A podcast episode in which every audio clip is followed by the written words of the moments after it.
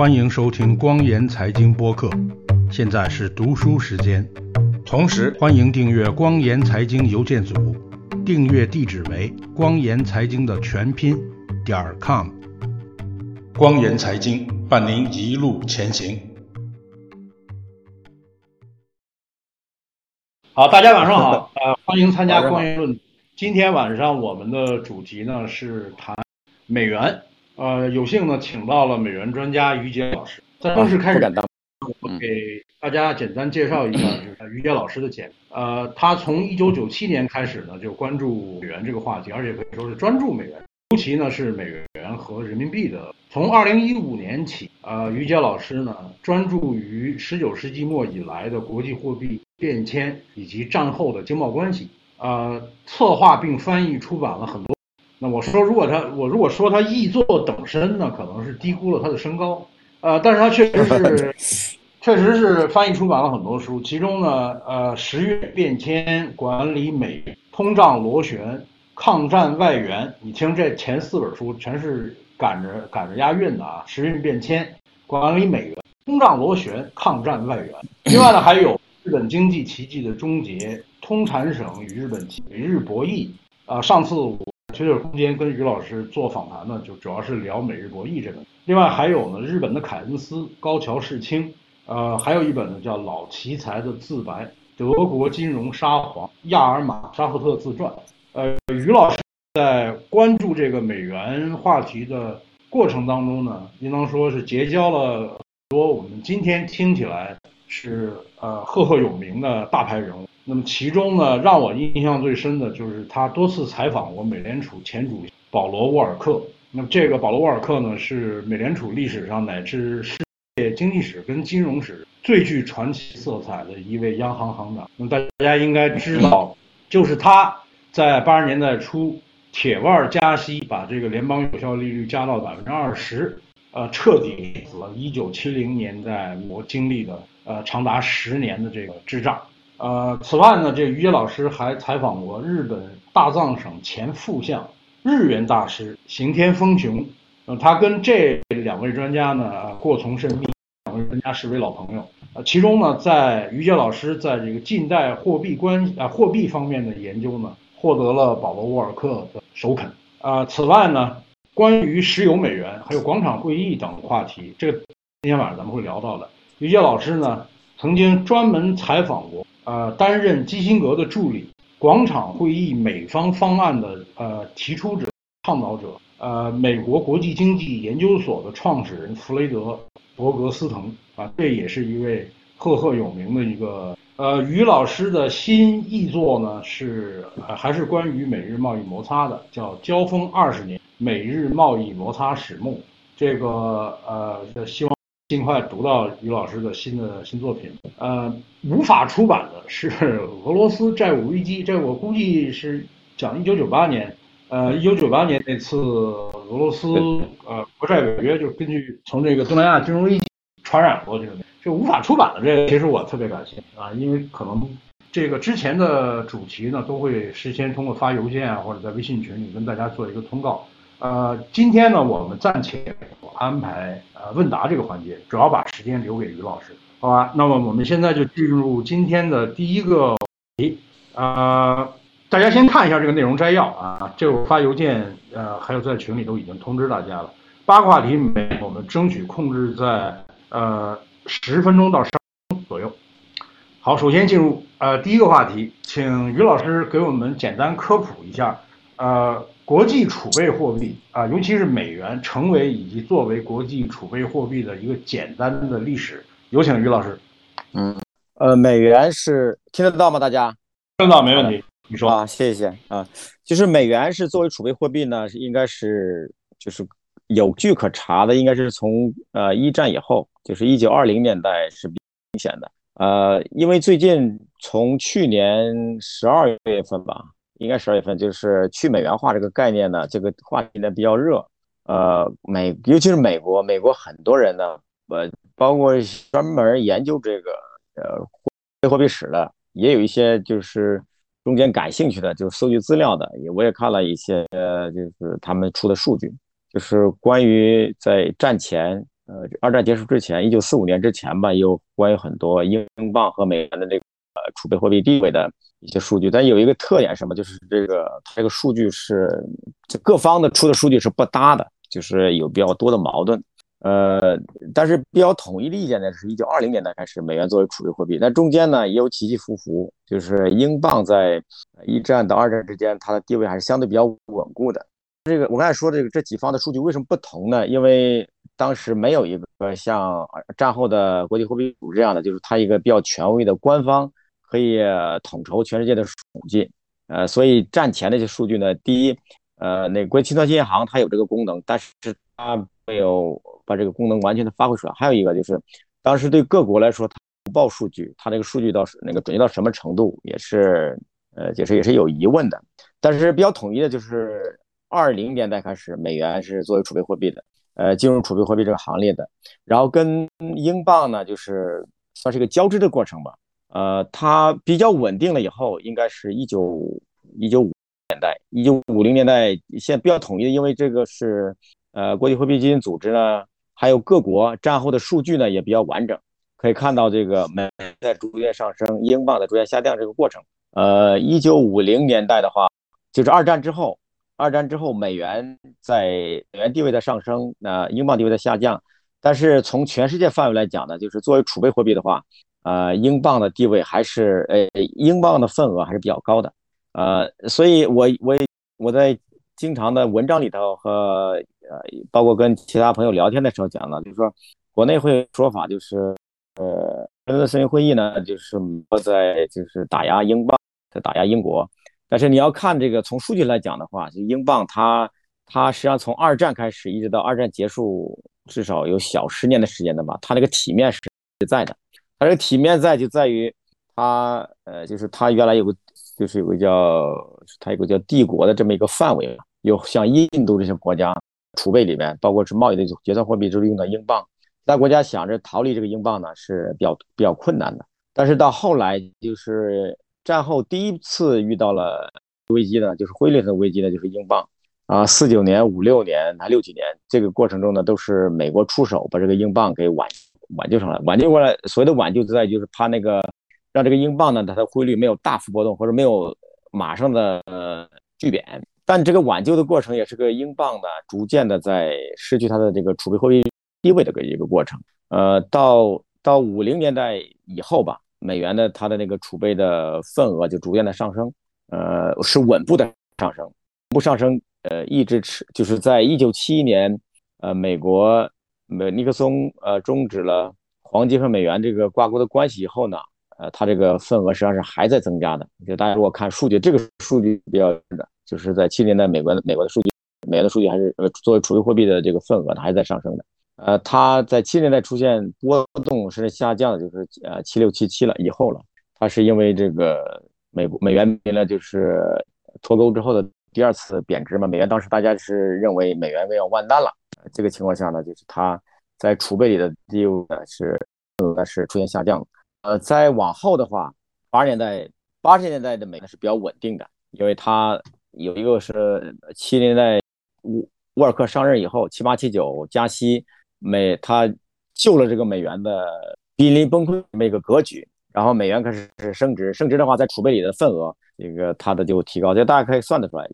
也能够体会到，就是在一个一个国家的储备篮子里的话，它如果各种货币都有的话，如果一种货币相对其他货币升值，啊，它这个它的份额就会提高。就目前的情况下，这个是包括中国的储备。大家会经常会算，就是美元占多少，储备降了多少，总储备降了多少。这跟中间有一个因素，就是跟这个币值有很大关系。呃，近三十年里边，呃，美元它在国际货币储备，就是各国的货币储备里边的它的那个份额降的最低的是在呃九零、九一、九二这几年。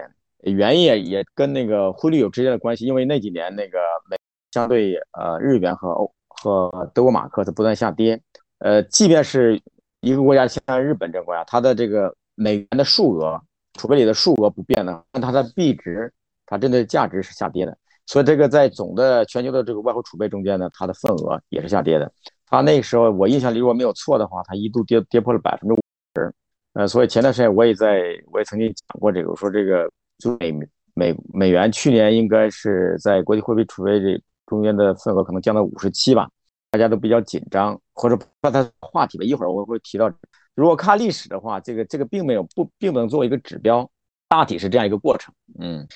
这个如果讲的不细的地方，如果大家我我后边会就会穿插间会补充上。呃，在美元之前，你刚才提到了，就是英镑曾经过国际储备货币的这个有那一段。那么这个应该是跟就第一次工业革命、第二次工业革命，英国的经济飞速发展，能够殖民全世界，成为所落帝国。呃，同时呢，这个英镑的英镑的地位呢，肯定是跟着英国的国力的和势力范围的影响覆盖到。那英镑英镑退出历史舞台，那那从刚才讲的这个，呃，一战和二战虽然英国都是战胜国，但是我们都知道，的，英国如果是不和美国结盟的话，那他可能一战、二战可能都打不赢。觉得有没有这样一个历史时刻，就是英镑作为呃，现在我我们假设啊，现在做时光机器回到历史，英镑在这个从如日中天到走向衰落，有没有一些历史时刻，就是决定了它作为国际储备货币的这个地位不可逆转的下降？嗯。呃，他是这样的，主任，就是我想今天晚上我也想这个就这个机会，也是我第一次吧，就是算是在这个半公开的场合讲这个，就是我们讲到这个，它叫 reserve currency，呃，那现在对美在美国内呢，特别是一些比较资深的人，他对这个概念呢，他有一些他不是太认可，他们认为，呃，从从美元的在全球地位来讲，你把它把它就是浓缩到一个储备货币，这个就是 reserve currency，这个就是它过于细，就有点细就有点窄的这个概念。我回答一下你这个概念，你这讲就是在如果单纯从英镑来讲，英镑它应该在一九就一九三一年，应该是一九三一年，它这一次的这个它脱离基本基本上就是就是对英镑来说，它的它已经预示着它的末日了。如果再往前一点的话，就是在一九，应该是一九一九二零年吧，一九二零年、二一年的时候，华盛顿会议召开的时候，华盛顿会议召开的时候呢，那个呃，美国当时那统发了一个函，包括给中国发了一个函嘛，就是开这华盛顿会议，他先是召集那个英国、法国还有这个谁日本，就是削减军备嘛。当时那个英国的英国的首相他当时讲了一句话嘛，他说。目前的世界，我们需要美国这样的大国出来振臂一呼，来告诉我们怎么走，也包括这个货币的问题。就我是，如果是从货币的角度来讲，这个美元的地位的上升，其实跟那个时间点是差不多的，接近的。那刚才对于您这个问题呢，就是三一年这个点是比较合适的，呃，是是是是一个非常明显的拐点。但是，呃，我今天想讲跟大家讲一点的，就是对于。对大家以后就判断美元的地位啊，法就是欧元呐、日元的，包括人民币这些问题，像就是所谓的第一性原则嘛。你理解了我讲我讲这个过程和这个逻辑，就就不会被现在市场上各种的说法去美元化这些东西给迷惑。就是跟美元相比，美元确实在一战以后一直到一九四四年的七月份那个布伦顿森林会之，它在各国之间，你要是作为 reserve currency 的话，确实美元和英镑确实是同样的地位，但是。英镑它这个地位呢，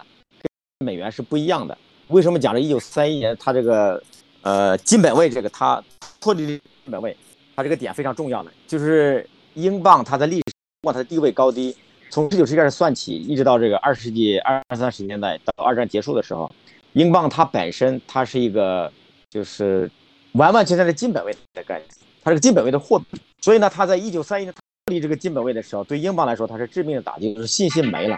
原来的时候，就是不是印度这些国家，或者那个英国早年的殖民地国家，他用英镑作为储备，它的根本原因就在于英镑背后是黄金，镑背后是黄金。这跟这跟那个二战以后，特别是一九七一年之后的美元是完全不同的。就是在人类历史上到目前为止，人类上就是一个新货币，就是非贵金属的非贵金属的货币，通用的货币，而且被作为储备货币，只有美元一家。呀，从这。这个角度来讲，就是我刚才我前面提到，就是大家如果能够理解这一点的话，就是英镑和美元之间，如果从如果对比的话，是没有可比性的。这也是我在我写文章，我跟这个人士在在探讨的时候，国内很多人在就经常会引用就大料那个说法，就是说荷兰盾呐、意大利这些比、法郎啊这些、西班牙，还有这个这个英镑、现在美元，说这个货币都有一个起伏嘛，一个周期，说美元也有这个问题，这个不否认，就是说。美元可能会就明天不死，后年死，后年不死，一千年，但完全不同的这个英镑以前的还有荷兰盾这些，它其实背后这些，包括西班牙这，它后背后都是贵金属的。这个人类历史上只有一个货币是跟一九七一年之后跟贵金属没有关系，就美元。如果大家如果近远的不说，就说这个刚才呃呃主任提到这个英镑吧，大家有兴趣可以看，就是一八一八八几年吧，就十九世纪末期到一到十到这个我刚才说的一九三几年这个过程中，就英镑为了维为了维持世界上的地位，就为了维持不管是储备货币还是主导货币的地位，它是不断的在调整。不断调整跟黄金的关系，特别明显就是加息、减息这些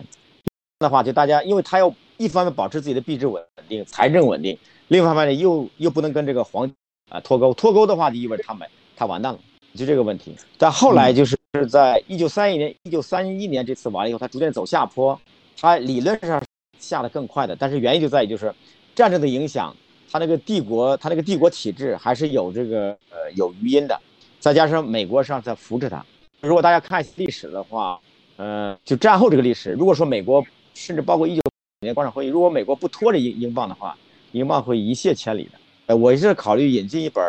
引进一本就是关于这个英镑这这段历史的一些个一出，希望就是对国内读者吧是有会有一些帮助。就是英国人自己写的，能看得出他们那种沮丧吗。这个贵金属货币本位制度下的法币。确实存在八十年到一百年的这个帮助，这你说这个没错啊，这个没错，这么这么一个过程。但是进入到一九七一年八月份，尼克松总统让美元脱离金之后，我觉得这一点呢是于杰老师强调这一点比较重要，也是大家要要说一下，就这里面其实是有一个质变。那么美元在布雷顿森林体系呃成立之后，到一九七一年跟黄金脱钩之前，它运行的这个二十多年的时间。其实这段历史呢，我觉得也特别值得大家去关注，因为当时呢，可以说如果美国不参战，那纳粹德国就日本就全赢了。嗯，美国参战呢，才扭转了二战的这个战局。然后到一九四四年布雷顿森林开会的时候，当时实际上只有美经济实力能够呃打赢这场战争，并且是组织战火重建。呃，那个。就是只有美国能够承担这个历史责任，所以美元也只有它能承担这个。但是我觉得在这里面呢，我想跟大家讲的就是从一九四四年到一九七一年，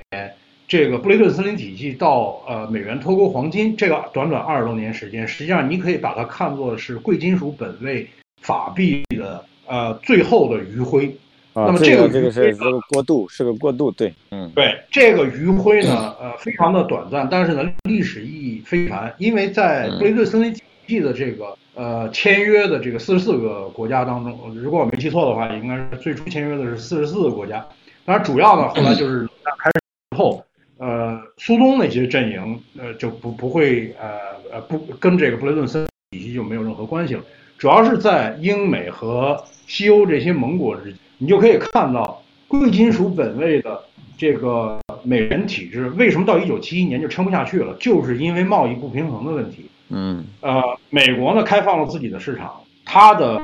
西方盟友并没有对等的全面开放它的市场，然后呃，这个呃，美国跟这些盟国之间的贸易呢，其实一直都是逆差，那么对方就积累了越来越多的美元。那到了一九七零年的时候，戴高乐就就说。现在手里已经积累了这么多美元的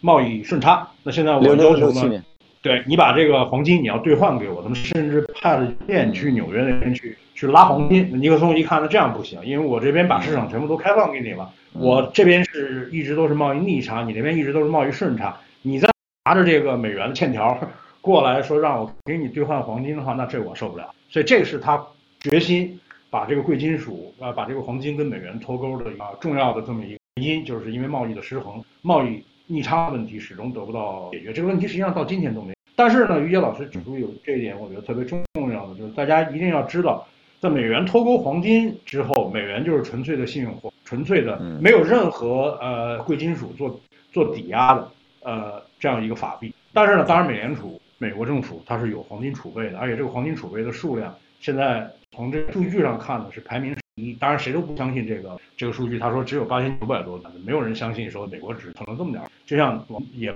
不会相信说中国这边只两千多吨这些数字都是都是都是打了很折。那今天我们这个第一节就是讲的，呃，英镑也好，呃，这个它的贵金属本位的货币也好，都曾经承担过国际储备货币的这么一个历史，但是呢。呃，他们也存在八十到一百来年这样一个轮换呃当帮主的这么一个过程。是呢，呃，美元不是，尤其是一九七一年之后的美元，那这个本质上的区别呢，我觉得在今天咱们第一节的这个访谈，应该是作为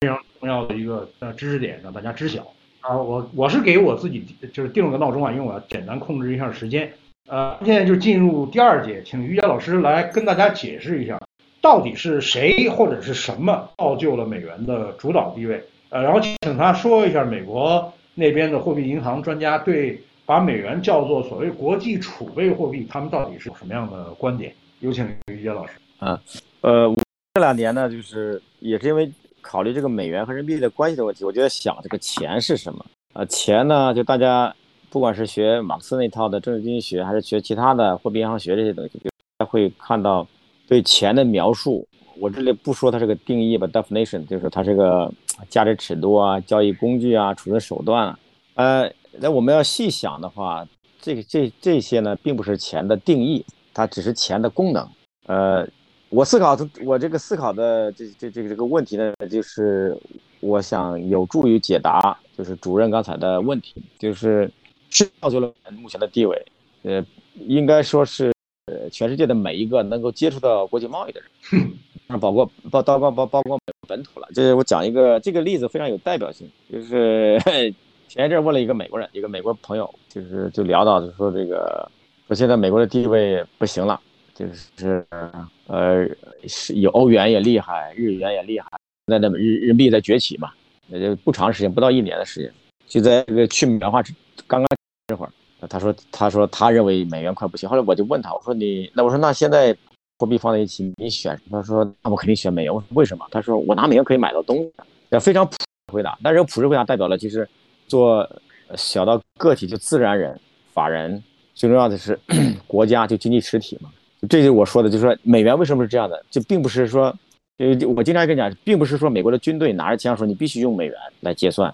也不是美联储，不管沃尔克还是说现在的这个，后来伯南克还是现在的谁，说你必须用我的美元啊？对，鲍威尔，你不用我们的美元，我们就完蛋。你用美元，我给你多少多少好处？实际上是，实际上是这些就是所有参与国际贸易的经济体。这国际贸易不一定是说合法，它有的说，你说你比如说这个这伟大的邻居吧，他以前我知道以前是可能全世界这个假假美钞的这个第一排第一的这个制造国嘛，他。不能直接参与这个规嘛，但是他也在用这个。然后呢，就就是前一段就过去三个月吧，巴西、阿根廷还有这个也可以加上俄罗斯，他说他要人民币这些结算，用什么什么结算？嗯，这个美国人呢，就包括这个，包括参与实物这些人，包括这些银行家，也包括美国做研究的人，他他他们有一句说法呢，非常也有道理的，说了个事实，不应是总说他之所以要用要不不用美元，他表面说他要 de 呃 dollarization。为什么？因为他手里没有美元可用，非常简单的问题。他他手里没有美元可用。然后呢，这些国家如果说这些国这个包括中国周边的周边的这个国家经济体里边的企业或者是贸易公司，他说用了人民币或者其他的非美元货币结算完了以后拿到手里头，因为他要通常他要跟自己的的大银行或者中央银行做一次结算，做到结算呢，做到最后的时候，在他的这个中央银行的手里的物的钱呢？就做放成这个 reserve currency 的时候呢，呃，多数情况下都是美元。其实我刚才说这个这个过程就是从自然人、实体到国家，这个整个过程中推动着美元成为这个世界的储备货币。这是回这个回答这个这个呃，希望能回答这个主任第一个问题。第二个问题呢，就是说，呃，美国呢现在就是过去实际上不止现在了，过去几年小十年，有一些人他就提到，就是说，美国呢，美元这个它这个角色。并不是美国自己有意的，就是一定一定要意识到，它不是一个 intentional 的概念，它实际上就是说你在周你的跟你的这个合作的或者贸易方，他要用你的时候，尤其是中国这个东方大国，他现在是迫切的需要美元嘛，它实际上是美国变成一个被动的一个选项，那这样对于来说呢，它是变成了一个负担。那当然对中国的中文媒体来说呢，大家会觉得美国天天收割，福利嘛，收割然后霸权要得好处。但是对美国的货币政策来说，他们觉得这个实际上是增加了无穷的负担，因为一方面他要照离岸美元、欧洲美元，呃，美国的这个这个美元在境外的这样一个格局。那另外呢，他自己要考虑，就美国这个他的这货币政策，他要考虑国内，他国内的通胀率啊、失业率的问题，这个经常会发生矛盾。那这样的话，对美国很多的人来讲，他觉得就美国用被被世界看作是一个公共品的一个一个货币呢，他要承担了一个全球的责任。那这个承担的代价呢，就是美国本土的一些一些那个工人，特别是后来形成的铁一代，所以他们就觉得就是越来越多的这个声音，就是说美国应该淡化自己作为这个储备货币的地位，就是不要再作为主主导货币。那很多国家提出说你你不是霸权吗？那说你说我那我就不霸权嘛。我就逐渐往回退嘛，它这个过程就是在于，就是说我尽量的减少逆差，不外输出美元，然后如果可能的话，那我我争取不到顺差，那我就平衡嘛。平衡的话，就是我自己对外的离岸的美元，欧洲美元就少了。那这样的话，我自己的货币政策呢，就关注的本本土。那对美国来说呢，美国可能是全世界大国里唯一可以做成真正的自学。那这样的话，他就轻松很多了。对，希望能解决第二个主任第二个问题。是，呃，我想在这里跟大家说的呢是这个。美元成为国际结算投资，呃，包括储备这个货币啊，呃，正如于杰老师所说，呃，嗯，首先呢，是因为美国经济的规模，其次呢，是因为美国金融市场的开放性还有法治健全，第三一个呢，就是只有美国有这么大的消费市场，可以给全世界源源不断供贸易逆差，那就是对这个出口国来说呢，就是贸易顺差，可以让美元源源不断的流进到。他们的经常账户当中去，然后呢，形成这个离岸美元的一个资金池。有了离岸美元这个资金池呢，呃，就可以进行离岸美元的信贷扩张。这里我可以给大家举一个例子，我的师傅一九八零年就来中国做生意，他是美国人。那当时他在中国做的第一个项目呢，是意大利共产党的党产公司在中国要投资一个电解铝厂。那么，意大利共产党的党产公司呢，是投的是美元，他的美元是从哪儿来？他的美元是从意大利几家商业银行那边贷出来、借出来。这些商业银行的美元是从哪儿来？就是拿着意大利跟这美国贸易顺差积累的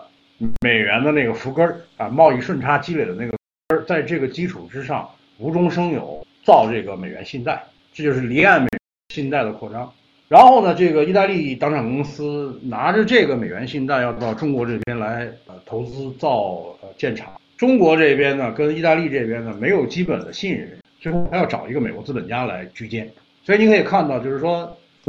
呃，美元的这个地位呢，它应该说先是全球用户的一个，那么它选择的原因呢是有它的经济。深度广度金融的金融系统的这个开放性、流动性，呃，最最重要的呢，它可能是法治健全。然后呢，你使用这个货币呢，安全性有保障，流动性有保障，然后可还可以在这个基础之上进行信贷扩张，还可以有收。所以这个呢，是造就美元今天这个 没有贵金属作为呃抵押的一个纯信用货币、纯法币地位的啊根本的原因。呃。我想呢，就是这些讲的都是常识了啊。那进入下一个话题，就是从纯粹从用户的角度上去讲啊，除了美国人民、美国公司以外，美国以外的这些自然人、法人，还有经济实体，包括央行，呃，他们呃，就是选择美元作为国际交易和呃储备货币的最核心的理由，刚才我们有所呃提及，请于杰老师再把思考跟我们。全面说一下为什么选美元？呃，这个这个可以呃接续是就第二个问题，就是说我我自己有个定义啊，不是就是是是我定义是我对货币定义个的一部分吧。就我前面讲，就是我们见到以前的经济学的政治经济学的教材说，你货币是价值储存手段，然后价值尺度，还有什么交易交易媒介。呃，但我觉得我我我美我给的货币一个定义是一一我我给的货币一个非常复杂的一个定义，因为那。条件，其中一个就是有利说明这个解释这个美元的问题。就货币呢是一个购买力的凭证。呃，大家如果有兴趣呢，我这句话呢可以衍生出很多东很多东西。我现在着手写书也跟这有关系。呃，这里多说一点，就是说你像如果是委内瑞拉的货币，现在现在阿根廷的比索，就是一泻千里嘛。你如果说它，你说它是不是钱呢？肯定是钱嘛。你按照不按照哪一个这个这个左派右派，说什么什么这个凯恩斯、弗里德曼他们定义，它确实是钱。但你想，它是包括一九四八年之后的法币、金圆券，它是不是钱？都是钱。那你说这个时候它的钱能不能发挥那个叫什么价值储存的手段？是发挥不了的。它能不能发挥动力也发挥不了。它能不能作为交易媒介也发挥不了。那我从我这个定义的角度来说呢，就是说它这个购买力凭证，就这个时候它的购买力已经趋零了。还不如莲花清瘟。对，它是它是要趋零了嘛？但是它这个时候它仍然是钱，就是你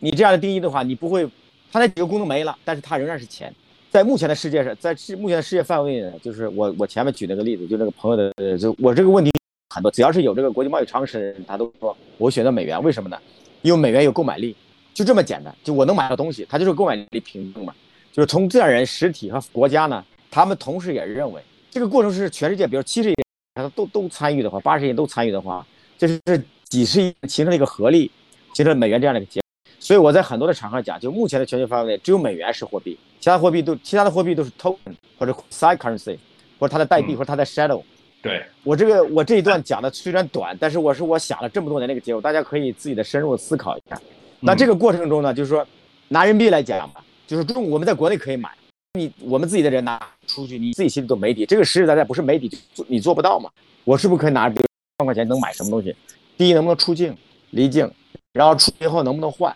你拿这个钱以后，就为什么能不能换？因为你拿去了，有人不认你啊。你拿这个钱过去，别到这个这个美国或者欧洲的超市，他说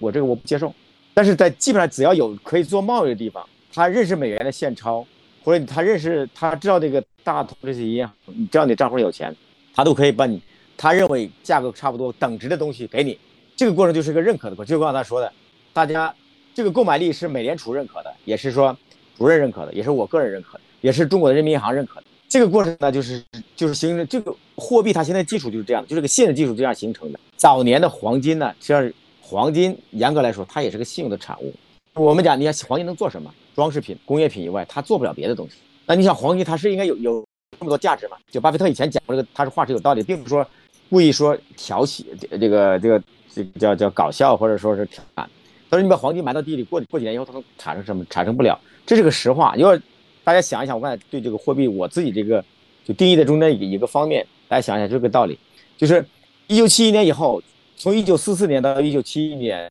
这个整个世界从这个贵金属支持的这个贵金属本位转到这个完全的纸币时代。这个过程是个过渡的时代，也是这个包括沃尔克在内的所有的人一个非常痛苦的过程，因为人类社会上没有经历过这个过程，他们不相信。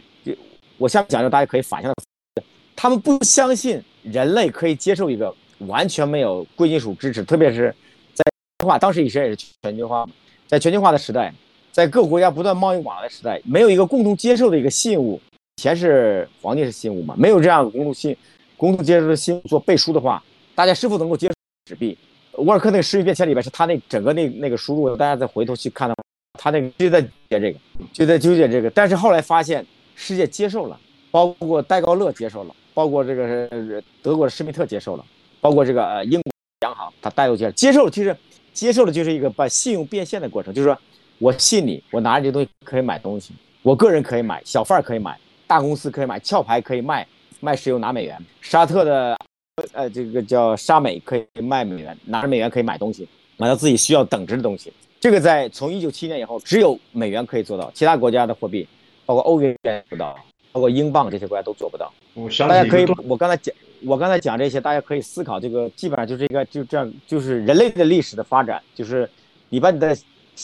大脑里想的这些信用的东西、虚拟的东西。变到落到实物的时候，就是一张纸。所以，我我这几年在，就是说那个像国内像于永定这些人讲的，就是美元是一张纸，确实没错。但是当然了，我讲这一张纸和他讲这张不是不是一个意思。你反过来讲，他从牛津大学拿这张文凭也是一张纸，但他原来理解，我们都理解他说那张纸就是说就跟白纸一样嘛，就是印了就一毛八美分，呃呃十八美分印一张美元，一百美元你就可以拿东西。但是它背后它承载东西在于。它承载的东西并不是美国财政部，或者说美国的总统，或者说美国的美联储，它单方面的给加了一个什么意志里边，而是在全世界的这个民众、贸易商、国家经济实体、中央银行给了美国、给了美元这样一个支持，就这样一个过程。嗯，这个我想起一个段子，就是有这个呃一个信心不成的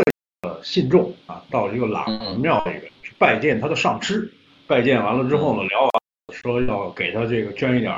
功德，香油钱还是香火钱，然后呢摸摸出一张金巴布韦的钱，上面妈十几个零，呃，这个是对对，本来心术不正嘛，对吧？本来心术不正，然后呢这。跟他的上师说，我这个钱特别值钱，没想到上师是知道金巴布韦这么回事了，当就就把他打了一顿，就说你给我这么一张，给我这么一张金巴布韦币，还不如给一卷手。呃，所以这个呢是当时听到的一个段子。但是我觉得就走小结一下这个呃这一节我们这个讨论，呃，关于货币的定义呢，实际上呃，我觉得是怎么说呢？你看各种各样的。这个货币银行学越是我们习以为常的事物，就越难定义啊。包括非非常对，非常对，对对对对对。包括什么东西是钱？因为你要说我们讲这个对对对，钱的这个概念呢，呃，就从呃，money 是 money，currency 是 currency，对，wealth 是 wealth，完全不同的。从词根词源的本意上来查，嗯，不一样。现在呢，有很多人呢把这个 currency 当做 money，嗯，这里有一个特别重要的一个误解，currency 它是来自于就是 current 流动，对，它是流通，对，表达表流通表达交易，你就是我我卖你买，然后呢我们之间进行这个交易呢，我促进这个流通，它要有一个嗯平，那么这个 currency 呢，你可以把它理解成你们学校那菜票也是。当年我上学的时候，那哎，是啊，对对对对对对对对。因为我们学校呢，非常好的非常好的例子。我们学校呢，因为食堂不灵，所以我们的菜票在这个学院南路是只有在我们那个学院南路三十九号之内才能留。像隔了一条街的那个北方交大，他们的食堂呢，因为做的东西特别好吃，有很多周围院校的老师学生都愿意去他那儿吃饭，所以他的菜票就流通出了他的院墙，啊，有很多人就愿意去买。甚至也出现过这个伪造呃北方交大菜票这种案件啊，当时还是海淀区分局主办的这么一个案一个案件。那就是 currency 呃货币，它只是起到流通作用的，它跟 money money 这个是呃代表的呢是真正能够储藏啊价值，就是它不仅仅是计单位，而且是支付手段，同时呢还具有价值。那这三条你都具备呢，可能才会达到像于杰老师说的这种，是一个有购买力的品种。购买力就是实力，嗯，对吧？你要是不达到没有呃这三个条件你都不能够满足的话，你跟呃津巴布韦币是一样的，嗯，连个装饰品、纪念品一点手指价值都。所以我觉得到这一点呢，只能可以呃小结一下，就在这里澄清的一个误解。呃，简中媒体上说这个美元霸权呢。啊，不是美国那边强逼着这个全世界使用，而是全世界选择的一个结果啊。美国有这个实力，站在了这个历史关口，全世界选择。另外，刚才有一点，对对，呃，于杰老师说呢，就是美美国第一次成为国际呃储备货币，不是美国人的主动选择。我觉得这一点一定要跟大家说清楚。对，而且现在呢，呃，美元承担这样一个国际地位呢。美国人现在是在思考这个风险和收益到底划得来划不来，所以才有叶老师刚才说的，有一些有识之士呢就在讲，我美元不应该再承担这个责任，因为给我的国内造成了太多的空心和这个不平等和政治上族群的这种撕裂。我之前可能确实是享受到了美元国际地位的一些好处，但是随着时间的推移，从七一年到现在五十多年的时间过去了，我承担这个负担。还有风险越来越高，可能现在到了一个风险和收益需要进行再平衡的时候了。那么最近呢，我们看到就是我最起码是我是看到美国国内的一些呃讨论，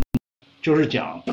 呃我们这话题稍微展开一点，就是你看马上明年就是美国大选，你看美国的这个阶级阶层撕裂、族群撕裂，嗯，到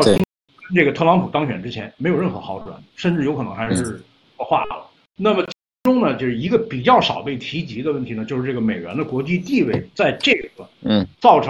社会这个现状，包括经济这个现状，呃起到的呃就是破坏性作用、现实性的。因为这个话题呢实在是太复杂了，一般的老百姓可能也听不懂。而且从我最近看美国会各种专业委员会对专业机构，包括美联储、包括 SEC、包括美国财政部的这个听证，懂经济金融的议员也是少之又少，也没多少人懂。啊，确确实是，嗯，确实是，嗯。那这个话题呢，就是我觉得，呃呃，我们无论是从呃呃纯学术的角度、纯理论的角度去思考，一定要弄明白，就是什么东西到底是什么，什么东西是真钱，真嗯，钱和货币我们要分清。然后呢，这个呃呃，这个这个这个真的法币跟代币也也要也要。那么就是我想补充一点，于杰老师说的，鲍威尔在二零二零年七月份，呃。当公开市场呃会议之后呢，他有一个有一段话，这个在简中频道上是从来没有过啊见诸报端的，但是那段话非常非常的有力量。呃，鲍威尔当时的原样说：说我们知道离岸美元的存在，而且也知道美联储的这个政策，呃，货币政策有各种各样的溢出效应。美联储的货币政策的猫地是美国国内经济，美国国内的金融稳定，对通胀，嗯，呃，就业率充分，美国。呃，美联储的 货币政策的溢出效应必须服从美国的外交政策，这是一句眼中媒体不知道是有意还是无意，呃，从来没有报道的这个一句话。三年后的今天，我们再去看这句话，你就可以看到，在这个新冠危机发的时候，美联储跟十个国家签署了美国国债的回购协议，给他们这个呃呃额度。那么其中呢，亚太区呢？日本和呃亚太区，我们应该这样说，是有日本、新加坡，还有澳大利亚、香港，没有中国。然后在二零二一年年底的时候，啊，美国取消了新加跟新加坡的这个就是到期没有续期和新加坡的这个美债回购，也就是在紧急情况下向新加坡金管局提供美元流动性这样一种便利，啊，取消。为什么？因为拜登上台开了两次世界民主大会，新加坡都不再邀请。在美国人的眼里，新加坡不是一个 democracy，就，所以你就从这个角度去理解呢。鲍威尔三年前讲的那句话，跟今天你所看到的这些呃呃，就是对这个去美元化，要要把美元的这个地位、国际地位给干掉的这个阵营所讲的这些呃他们的动机也好，然后他们手里是不是为什么要去美元化？是因为他们缺美元，是因为他们需要啊美元。是这个是根本。这啊，货币政策的这个货币政策的呃溢出效应的相互之间的影响呢，最终最终落到底是政治、经济、贸易和金融的，所以还是要给大家简单的把宏观的环境跟大家说一下。好，我们进入下一个话题，呃，问一下于老师，呃，哪些货币是美元的竞争对手？你对这些货币有看法？这个问题比较简单，没有。这个就是 我刚才讲的没有，就是。这插一下，就是插一句，就是最近一本书，我我就不说了。这个这个书呢，这个是李阳写了个序，他在里边提了一句话，嗯，叫“目前的世界实实际上是美元本位”。我不知道我是不是国内最早的，但是至少是比较早的。我是十几年前就讲，就目前全世界是美元本，呃，美元本就是针对你这个问题，我前面的几段讲的结合在一起的话，就可以回答，就是。前所有的货币实际上都是都是它的代币或者影子，然后全球全球的经济体，包括这个官方国家呀，或者单纯的经济体，这个国家它只认或者主要认美元的话，那那只有美元是一种货币。就你前面讲那个叫那个饭票事情，因为我我上学那会儿也是饭票嘛，它其实跟美跟货是性质是一样的，就底层逻辑是一样，但是不同在于就是说货币它的流动范围很广。是那个，你要是做 denomination 那种 dominant 那种货币的话，它需要全球化的支持。那美元目前这个地位呢，它跟就是跟世纪末呃二十九世纪末二十世纪初这种就是史上就最大的一波的全球化浪潮有直接的关系。而这个过程中呢，就是它全球化和货币之间的这种地相互的交合交融，它是一个互相促进的过程。呃嗯，那呃这就结合着我对货币那个定义呢，这个我再讲一下我对就是美元。就美元作为一个主导货币，它在这个全球化中间的一个角色，就我把它定义为就是，呃，目前的国际经济秩序，美元是一个载体，就美元是一个目前国际经济秩序的一个载体。就是你要，如果大家可以思考一我这句话，就是说，如果在这种情况下，你要去替代这个，你要改变这个体系，就是重塑这个体系的话，你需要就从这个底层来讲，有个像美元这样的货币来执行你这个，来塑造你的体系和来运行这个体系。目前呢是你是看不到有这样的货币可以替代的。在一九啊，应该在一九八几年前后吧，啊七就七年八十年的时候，美国就是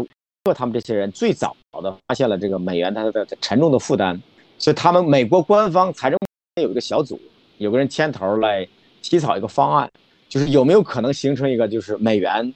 或德国马克、法法郎这些这些国家货币形成一个几足鼎立的情况。呃，这个是美国官方自自己牵头的，但是这个对现在的很多的年轻人来说，特别中国的媒体的读者来说，他们觉得不可思议的。这个美国是三四十年前他已经发现这个问题了，就是说他承担的承担的担子责任太重了，他需要这些国家来来分担，但实际上是被美被日本和德国西德给拒绝了。他们发现他们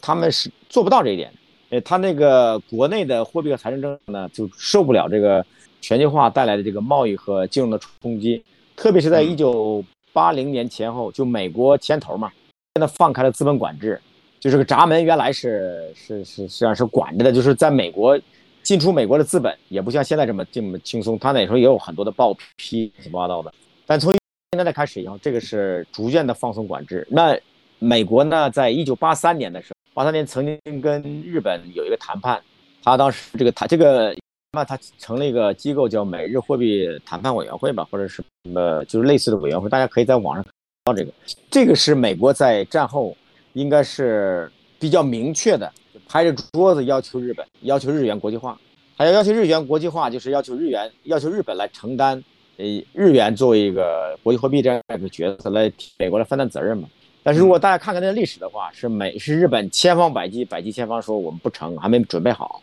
但实际上，日本在这个谈判，经过那几那一一年多的谈判，一年半的谈判，他其实，在在思想上，这个呃机构啊，在法治法规方面还是一些准备的。这到后来一九八六年会议之后呢，日本逐渐的放开对外投资，这是一个先决条件。那针对呃刚才的问题呢，就目前看不到的，就是我我我其实这几年一直在讲，就是在我的有生之年，你看不到一个可以替代美元，而且目前这个格局可能让美元。呃，越来越强。那接着刚才呃主任讲的美国国内现在，因为我也我也关注他们呃他们一些这个所谓的一些争论嘛这方面，美国的一些就真正的对国际金融、国际贸易，特别是美中之间的贸易这个呃研究比较深入、真正的资深的专家，他们就觉得日本就是觉得中国目前呃就是觉得美国目前没有必要承担这么大责任，包括美元。但是另外一方面就是就是容易煽动民意的这些人就说，哎呀这样的话美元美国就完了。美元没人用了，就是这个这个，我们赶紧要想尽办法，就是必须让阿根廷这个国家用这个。但是这两拨人是互相不搭嘎的，你就像 就像那个谁郭德纲讲的，说这个专业的人看着那些人，如果说搭一句话的话，就觉得 那肯定就是丢面子他们，就这样一个格局。对。但我想美国他就是他那所谓的智库的这些人，他们应该是比较清楚的。嗯。财政部和美联储它内部的传承，嗯，智力传承是没问题的。上次咱们聊的时候是说到了美国官僚机构的机构记忆，对对对，机构机构记忆，对对，不日本那边那么好，是吧？美日博弈、美日谈判的时候，对，这日本那边已经有二十多岁的年轻的公务员，就就就跟着前辈一块儿去参加美国人的谈判，这样一点点的传下来。美国是是是，总统之后人都不一定人都不一定在了，对吧？对对对，这个呃，我在这里跟大家是说一下呢，这个。他们是有一个竞争对手的，嗯，这个和美元竞争呢，其实就是和美国竞争，嗯，那和美国竞争呢，说到底呢，就是和西方竞争。咱在这里呢，西方西方这个概念呢，我特别认同这个呃，Stephen Hawking 他的一个说法，西方啊，在当代已经不是一个地理概念，甚至不是一个地缘，它是三观的概念，是吧？它是 开放社会。啊，讲究人权、民主、法治、自由啊等等。呃，那么我可以在这里跟大家简单说，历史上对抗美元的一一种货币呢，叫 transferable ruble，转让卢布。你一听这个名字你就知道了，这个是苏联当社会主义阵营老大发明的这么一种。这个可转让卢布呢，跟呃美元、跟当时的日元、西德马克，甚至意大利米拉、法国法郎都英镑都不是一回事儿。它只是一个记账单位，它不是一个实体货币。呃，我大学啊，学就一共就学过两门会计，会计学的特别差。但是呢，我有一个知识记得特别牢，就是当时教我会计学原理的那个老师呢，他是受苏联启学的那套苏联那套会计。第二门会计学的是西方会计，那个第一门会计呢学的是苏联会计，是当时我们这个老师给我们讲苏联在会计上的很多发明，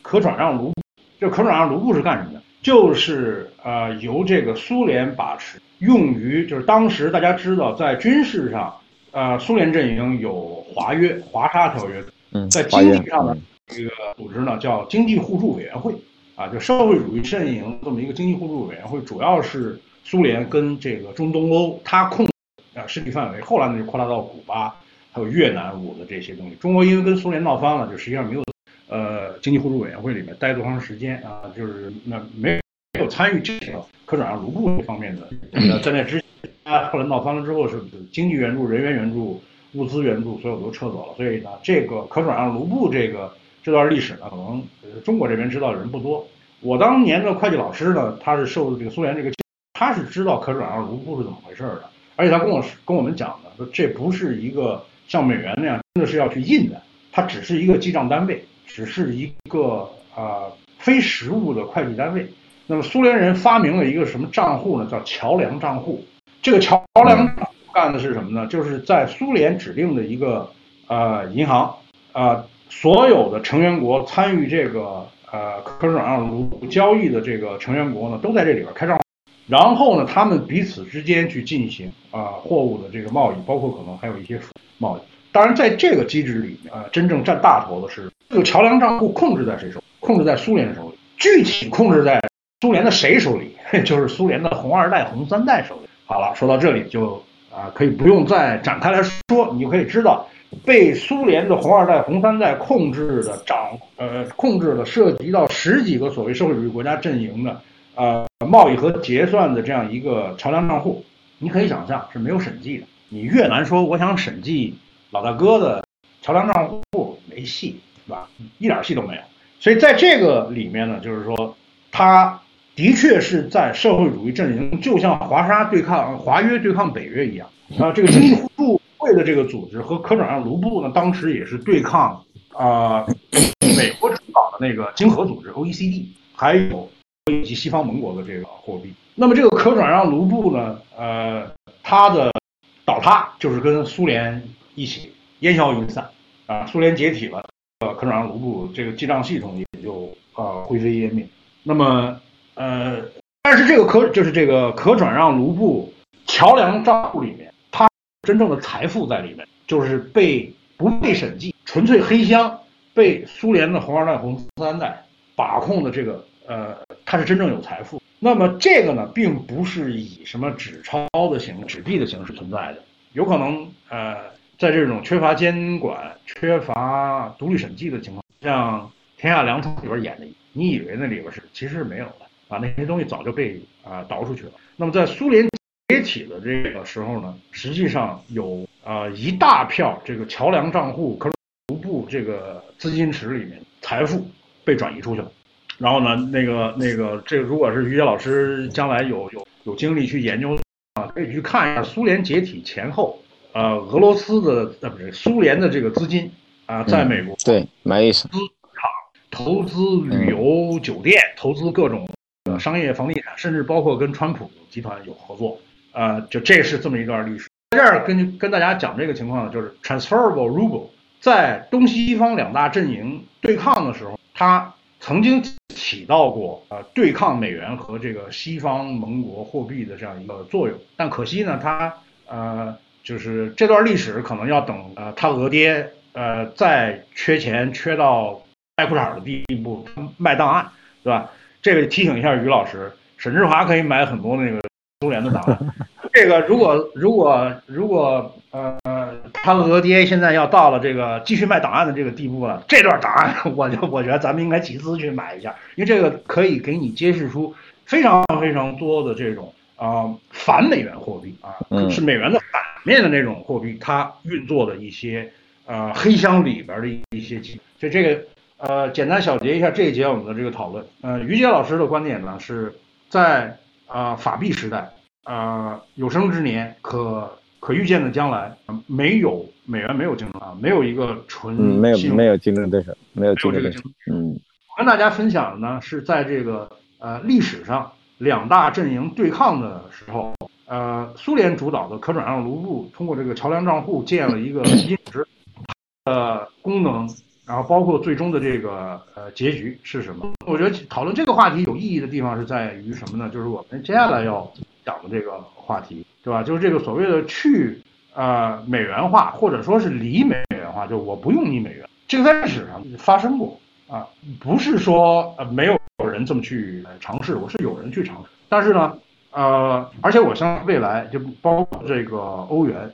啊，包括欧元的存在，你看欧元欧元区其实也是很大的一个范围，而且这个呃势力可以影响到，可以影响到可能北非啊。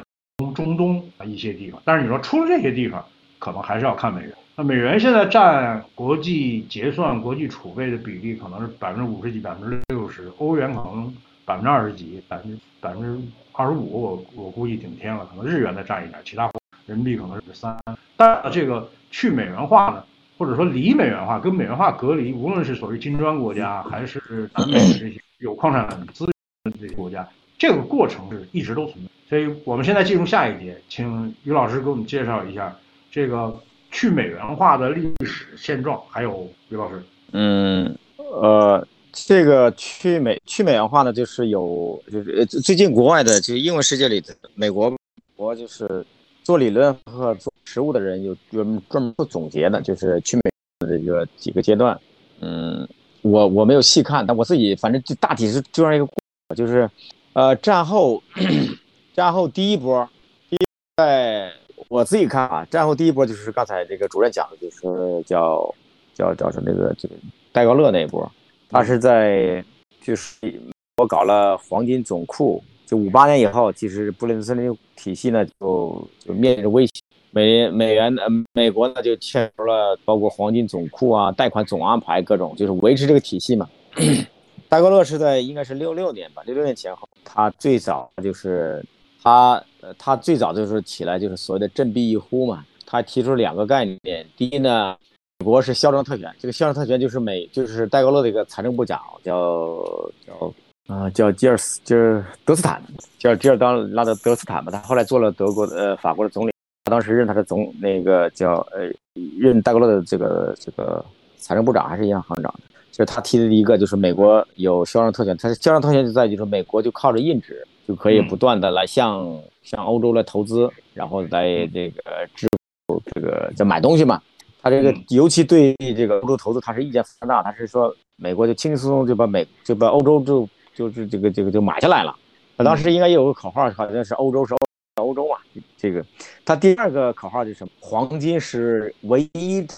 这个就当时在戴高乐在在顶上，就是有一波的信众，也是在这个。现在戴高乐确实派了军舰去，去从美国去拿着美元去换黄金，那美国也确实呃按照他的要求给他了。实际上是中文世界呢，就是我是觉得大家应该把这个故事讲完，讲什么呢？就是后来即使他这样做了，这个美就是法郎呢也是不断的贬，而而戴高乐之所以后来竞选下去了，被赶下去，他实际上是被赶下去了。一个主要的原因就是在于就是法郎不稳，搞得民愤就是民怨沸腾。这个其实大家可以看一下这段历史的，那那是就是在七一年之前的第一波去美元，也是在这个情况下呢，这个背景下就是美就是美国不想再承担这个。一九七一年以后呢，算是我觉得是两两两个时间点吧，算是可以被视为一个叫 de-dollarization 的。第一就是七七七八七九，这是美国美元真正的面临威胁的时候，就到了什么到威胁到什么时候？就是美国人这个有很多的作品里提到。这个也是事实，就是美国人拿着美元的旅行支票到意大利去去旅游，就到了个小宾馆去，人家就说，因为那会儿美元在不断的跌嘛，他看那个曲线，就看那个美元对着整个这这个所有的货币都在跌啊，就是跌的幅度不同。然后他就拿着旅行支票给人这个酒店的前台，人酒店的前台就不接收，不接收，人家这个美国人就说为什么？他说你们这个你们这个支票明天早上是不是能作为屁股纸？大家都不知道。你你我的我的用这个这个其他的货币，我甚至甚至用黄金都可以。这是美国当时是七八七七七八七九是最难的时候，这个时候呢，确实是美国本国的人有一个财长叫布鲁门萨尔，大家去可以看他的经历有，他当时想了各种方法来维持这个美元的地位。当时真正的就其他的国家想到不想用这个美元，不想用美元做储备，不想着用来结算，确实有也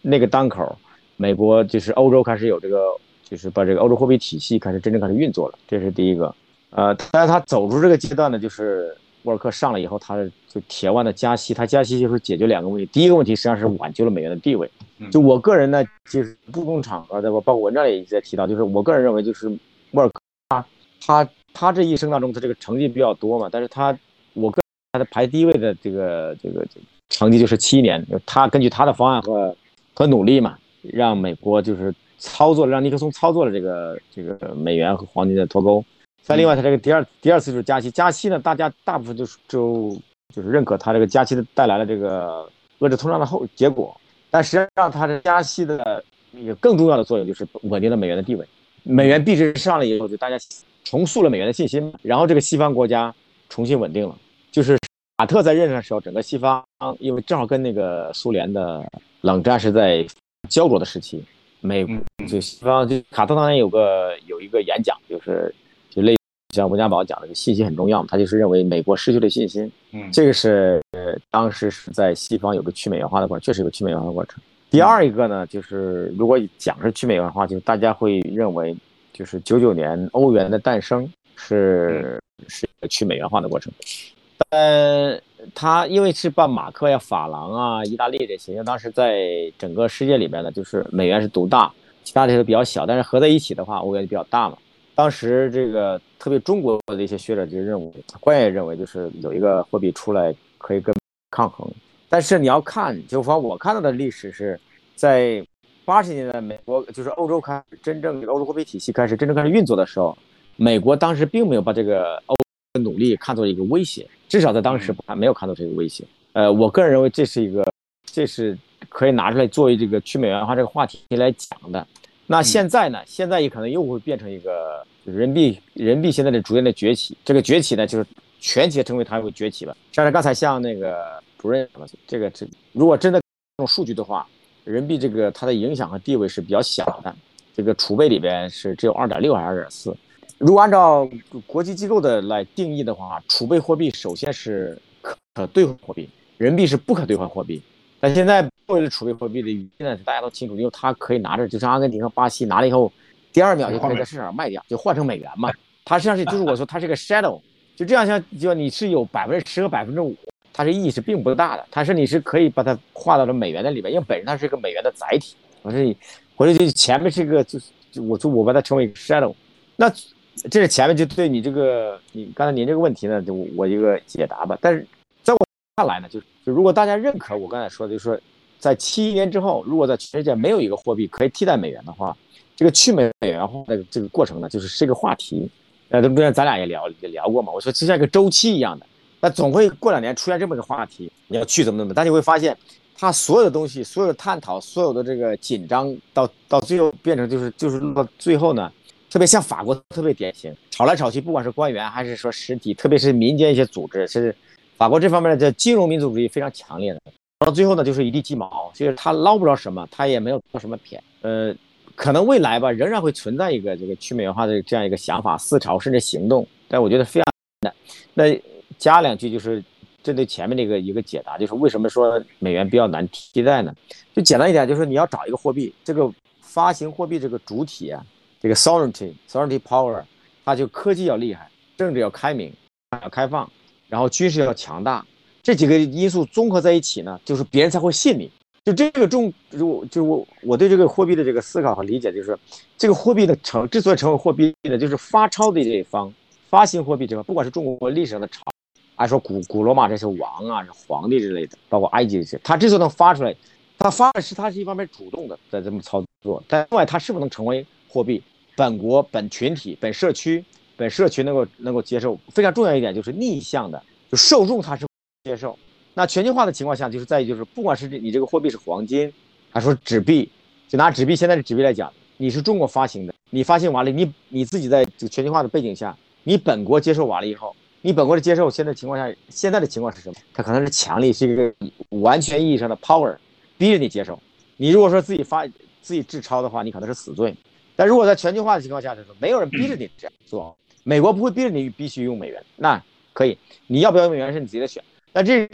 美元之所以能够强大，或者将来出了一个 dominant domination 的货币的话，之所以能能够成为这样货币，首先有了这样一个货币，另外呢，其他的受众他愿意接受这个货币。是双方共同的努力完了以后，它成为一个 number one 或者 top two、top three，就这样一个过程。那这样在这种背景下呢，它是这样一个底层的逻辑。你要出现一个新的货币来替代它的话，就真正的 de-dollarization，你必须要有有这样一个发现的主体是军事厉害，就是经济厉害、开明政治、科技厉害、教育厉害，这是这是一个综合的在一起的。比如说我我军事很厉害，就像刚才这个主任讲的历史上的这个这个苏联的卢布，从一九一八年开始算起，算到现在，就哪怕就考虑它中间它那个苏联的崩溃，这个卢布的历史是非常好的一个现代货币史。你就看它那个看它的一路这个贬值的过程，就是有很多的事情在里边。那你单讲就是你想成为一个主导的货币、大国的货币，或者是一个一个一个叫这个还这么的，就是所谓的霸权。你单纯有一项因素是不行的，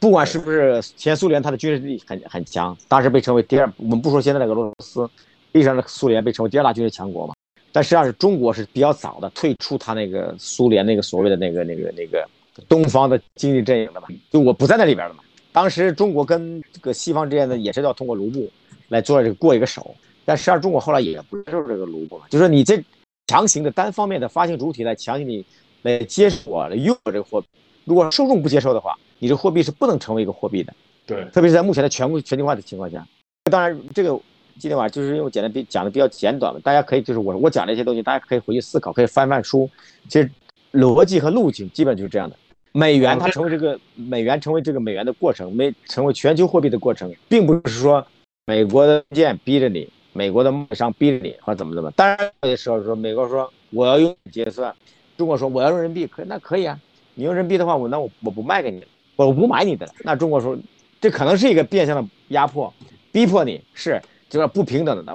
问题在就是我拿人民币买什么东西，是这样一个问题。那中国对中国来说，我要不断的赚这个美元，为什么？因为中国认为，中国的官方认为，我拿着美元可以买很多我能买到的东西，就这么个道理，就这么道理。我觉得在这里可以跟大家呃提醒一下，就是要了解这个中国的，尤其是当代中国的货币跟金融历史，建议大家去看一个红色金融系列啊，这个是对，呃，从江西那个瑞瑞金那个什么，对，苏维埃苏维埃共和国，哎，中央银行对，呃，国家银行，毛泽从毛泽民那个时候开始，那段是非常有意思。呃，红色金融系列呢，实际上是一个呃，可能是建党一百周。年的时候，他特地做了一个大概有四十几期的一个专题，很多银行官方网站上都有那那个红色金融专题。我建议大伙儿呢，就把这个红色金融系列你从头到尾你读一遍，尤其是毛泽民当这个呃苏维埃国家银行的时候，那是中共历史上第一个央行，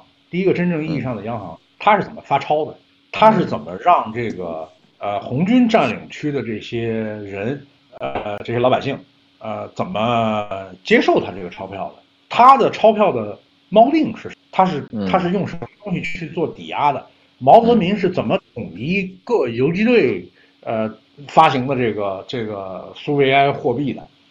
呃，它有一个货币统一的一个过程，它有一个呃跟贵金属抵押的这么一个事实，然后呢，它有一个建立信用，然后让受众呃接受的这么一个非常非常好的、非常有意思的一段历史，建议大家去看。另一个建议大家要去读的呢，就是跑到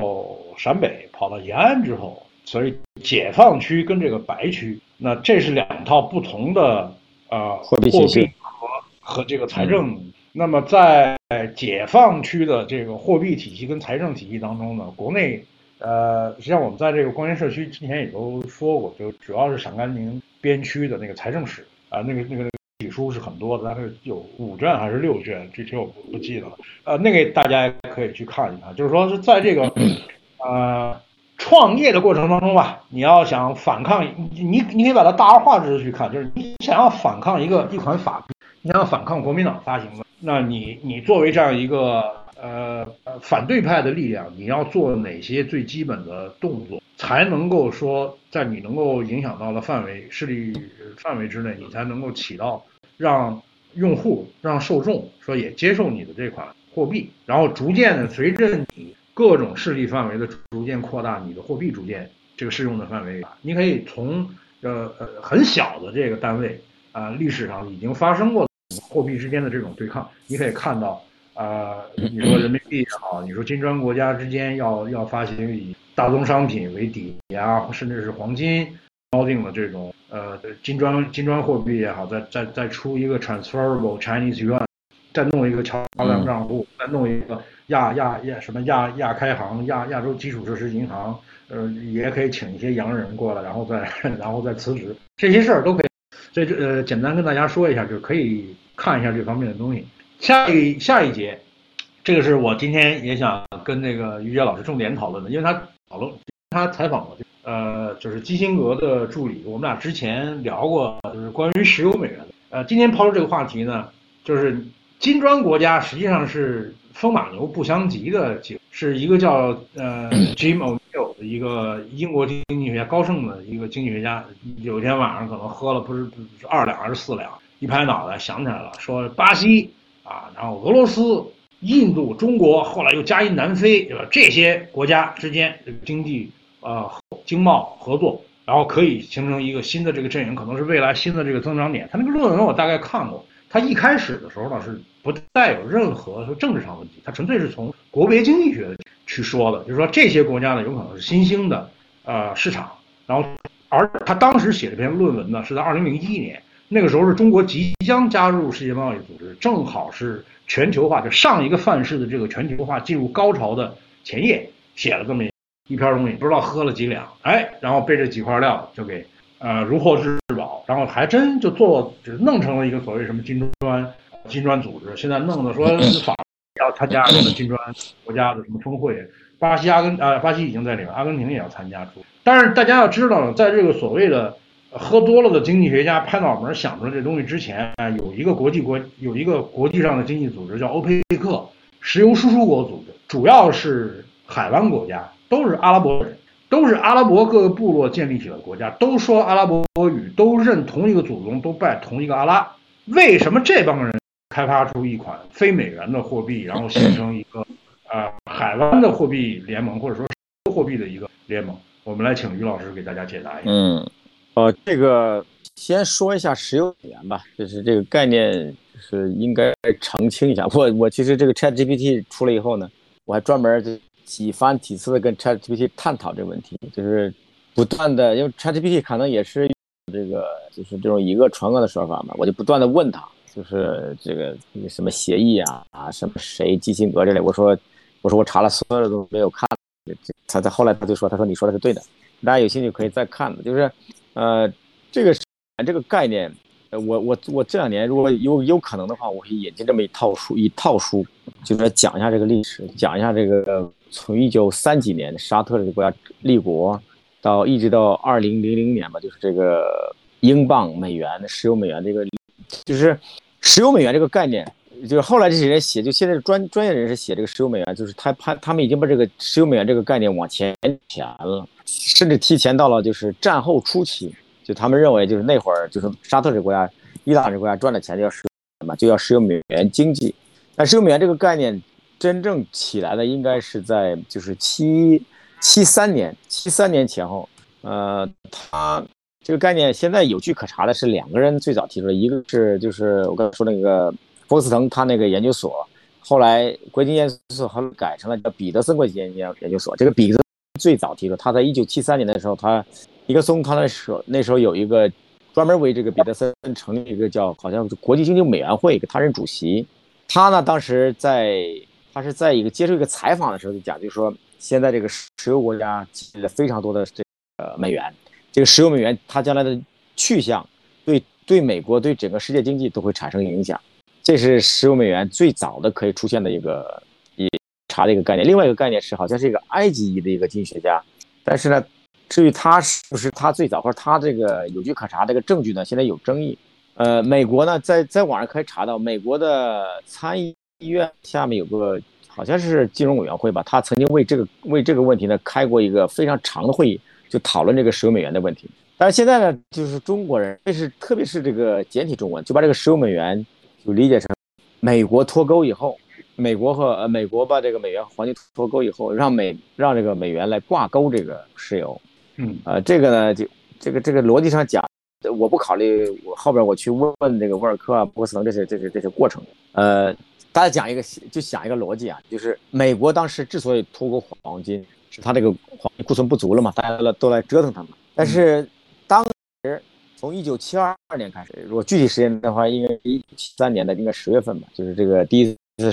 这个是油价窜下跳，对美国来说，对整个西方来说，油价是他们。石石油是夜不能寐的事情。那在这种情况下，大家想一想，怎么就是我们设身处地的想，就怎么可能会拿着这个一个货币去重新盯住一个让自己可能会陷入灭顶这样一个能源呢？而且当时美国和和伊朗和沙特的关系都非常微妙。你去跟沙特谈这个协议，谈的协议的目的就在就是说，美国在军事上支持沙特，然后沙特赚到的赚到的美元，然后再在这个投到这个美国市场，或者让美国的银行帮他们帮他们管。这是一个石油美元，就是 recycling。这个美这个沙特的人自己在讲，就说如果不用美元结算，用什么来结算呢？沙特自己的人讲，当时也在英镑，但是英镑眼见的英镑是在往下去了。对，这这个这个是这个是不可不不可能的。那说到这个这个就是欧佩克这些国家，中东这些石油出入国，它它有没有可能，或者他们想不想着组成一个就区域性的这种货币或者主导货币呢？啊，确实有这个想法，而且不是现在，很早就有了。但它中间有两个比较大的问题。第一个就是政治上的问题，就是你政治也可以，或者是国别政治也可以。就是美国、以色列、苏联，就三就这三个大的这个，呃，英国当时也有，但是英国后来地位影响越来越小。就是这些国家的在里边的掺和，不是说一九七一年前、一九七一年前后的掺和，而是说历史上的掺和，因为。最早进入到这个中东这块跟石油有关的就是英国，因为英国那块殖民地多嘛。这些国家在当地的势力，呃，这个影响呢起伏波动。然后这些国家之间也因为这个原因，埃及、沙特、伊朗这三国家最明显，就中间老是经常会闹别扭。就是从呃从战后开始，就是一直到一九八零年代吧，就是四十四十年的时间，这个国这几个国家之间并没有并没有说像整个西方那样的。就 G 七那样的，就是大家心平气和在一起，真的是为了一个方向来努力。那在在这种情况下来，那你要形成一个货币联盟或什么的，这是非常非常难的，非常非常难的。那如这个如果大家看段历史的话，就是沙特赚了石油美元以后，沙特都曾经找过，曾经发动过代理人战争，就是这个周边那些国家就为了争所谓的话语权嘛。早年的时候，美国是跟伊朗，但是后来就是沙完蛋了以后，跟伊朗的关系实际上是不成。变成仇人，出现了这个德黑兰危机嘛？大家知道，那这时候这个中这个美国也在不断的拉拢沙特，在这个时候呢，就是沙特和伊朗就不断的较劲，较劲的具体的表现就在就除了那个政治军事之外，你在欧佩克之间讨论油价的时候，经常要沙特要在就是最后关键的时候要站在美国这边，就是美国希望它提高产量，它就提高产量；美国希望它压压低石油价格，它就压低石油价格。呃。呃，中东欧佩欧佩克国家和中东国家就石油产油国，它赚钱是从一九七三年开始赚，赚到了又到八四年、八五年，赚了十年的钱，就是它成为了这个世界上就是被称为这个世界上的这个银行嘛，美元银行。但是如果大家看曲线的话，从一九八六年开始，它那个收入就极限的下降。就大家如果看这个历史，美元的那时候也是美元针对西方国家的货币呢，就是关税协议前后。它从这个升值到了一个下坡的过程，全世界价也是在八十年代前中前期也也开始往下跌。那这个往下跌呢，对这个苏联是个巨大的打击。这个是从这个政治角度，从单纯从角度来讲呢，这个要讲到经济了。就这个这个沙特、伊朗这些中东国家呢，它除了油脂之外，是其他东西什么都没有，对，什么都没有，是水都没有，呃，树什么都要从外面移来移栽。呃，那这样的话，就是你除了拿到除了油油，你可以卖钱，除了油钱，这些都需要从外面来，教育从外面来，基础设施从外面来，车从外面来。那结合我们前面讲，你这个货币要成为被别人认可的话，你要有各种各样的集中的力量。沙特当拿到赚到钱以后，他迫切需要解决几个方面的，最重要的是军事，他他要有枪有炮，他要保护自己。另外一个呢，他要他自己自己希望呢那个发展科技，因为他那个就是七几年开始上任这些国王和这些王子王储，他很多是在美国，特别是在美国受过教育的，他看到美国的发达，他们想在从美国、英国这引进教育和科技，这些都需要花钱。那这个时候的他除了自己能够赚卖石油赚美元之外，他自己的货币是不被认可的。前面讲他这个国这几个国国家呢是不可能形成统一货币，因为大家。面不和心也不和，不可能再形成形形成一个统一力量，不可能有这个法国还有这个德国这些国家形成欧洲货币体系。那这个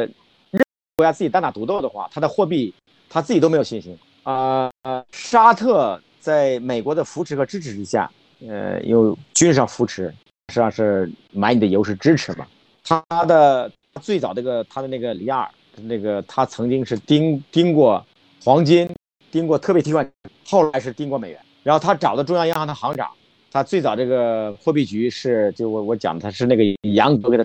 后来他比较开明的一点就是找了一个巴基斯坦人，时间最最长的巴基斯坦人给他做这个货币局的局长，这个人在国际货币基金待过，他是比较开明的一个人，然后请了美国的团队来管这个石油美元，投到了美国的这些银行，投到了美国的国债市场。那在这种情况下，就是伊朗的货币、沙特的货币、埃及的货币，埃及后来就变成个穷国，因为它石油少嘛。其他的所有的在在这个中东的这国家的钱呢，都是来盯住美元。现在其实很多很多国家是盯住美元的，来盯住美元来稳定自己的货币。因为为什么呢？就是我刚才讲，就七三年到八四年，就是或者八五年这个十年左右的时间，他赚了钱。后来不成了以后，他自己本国的经济是大幅大起大大起大落的。曾经这个沙特在八十年代的时候就曾经提到过，就是。去石油经济，来发展自己的本土的生产呐、科技啊、什么什么消费，但但他们自己的人就发现，没有了石油，这个国家活不下去的，活不下去的。在看历史的话，从一九七零年代初，最早的这个买买美国国债的钱是石油黑字，就石油美元。这时候，美国的几轮的财政部长，美国到这个跟那个沙特去签协议，确实有协议，但是是个买买美国国债的协议。然后这个希望他们不断的追加国债，美国。这个这个沙特买美国国债呢，它也是两套账，一个是明面上的账，另外是就是暗地里的账，买了确实是很多。但是到后来的到一九八零年代中后期呢，这个石油黑字已经下降，就是因为油价的下跌嘛。但这个时候就是谁呢？就是贸易黑字，就日本的黑字来美国债。就当时那个顾兆明曾经在那个这个财政部的拍卖现场就讲，就财政部拍卖的时候他就讲，如果他们要听一听这个有没有日本人在场，有没有日本人在说话。日本人在场的话，他们第一债能发出去，另外是价格他们也不吃亏。如果是日本人不在的话，这个债就就就发得出去就就比较困难了。那到后来就是中国入市之后，中国又成为一个新的力量。但是过去这两年，就是瘟疫这两年，特别是去年到今年这一年多的时间，全世界三大的这个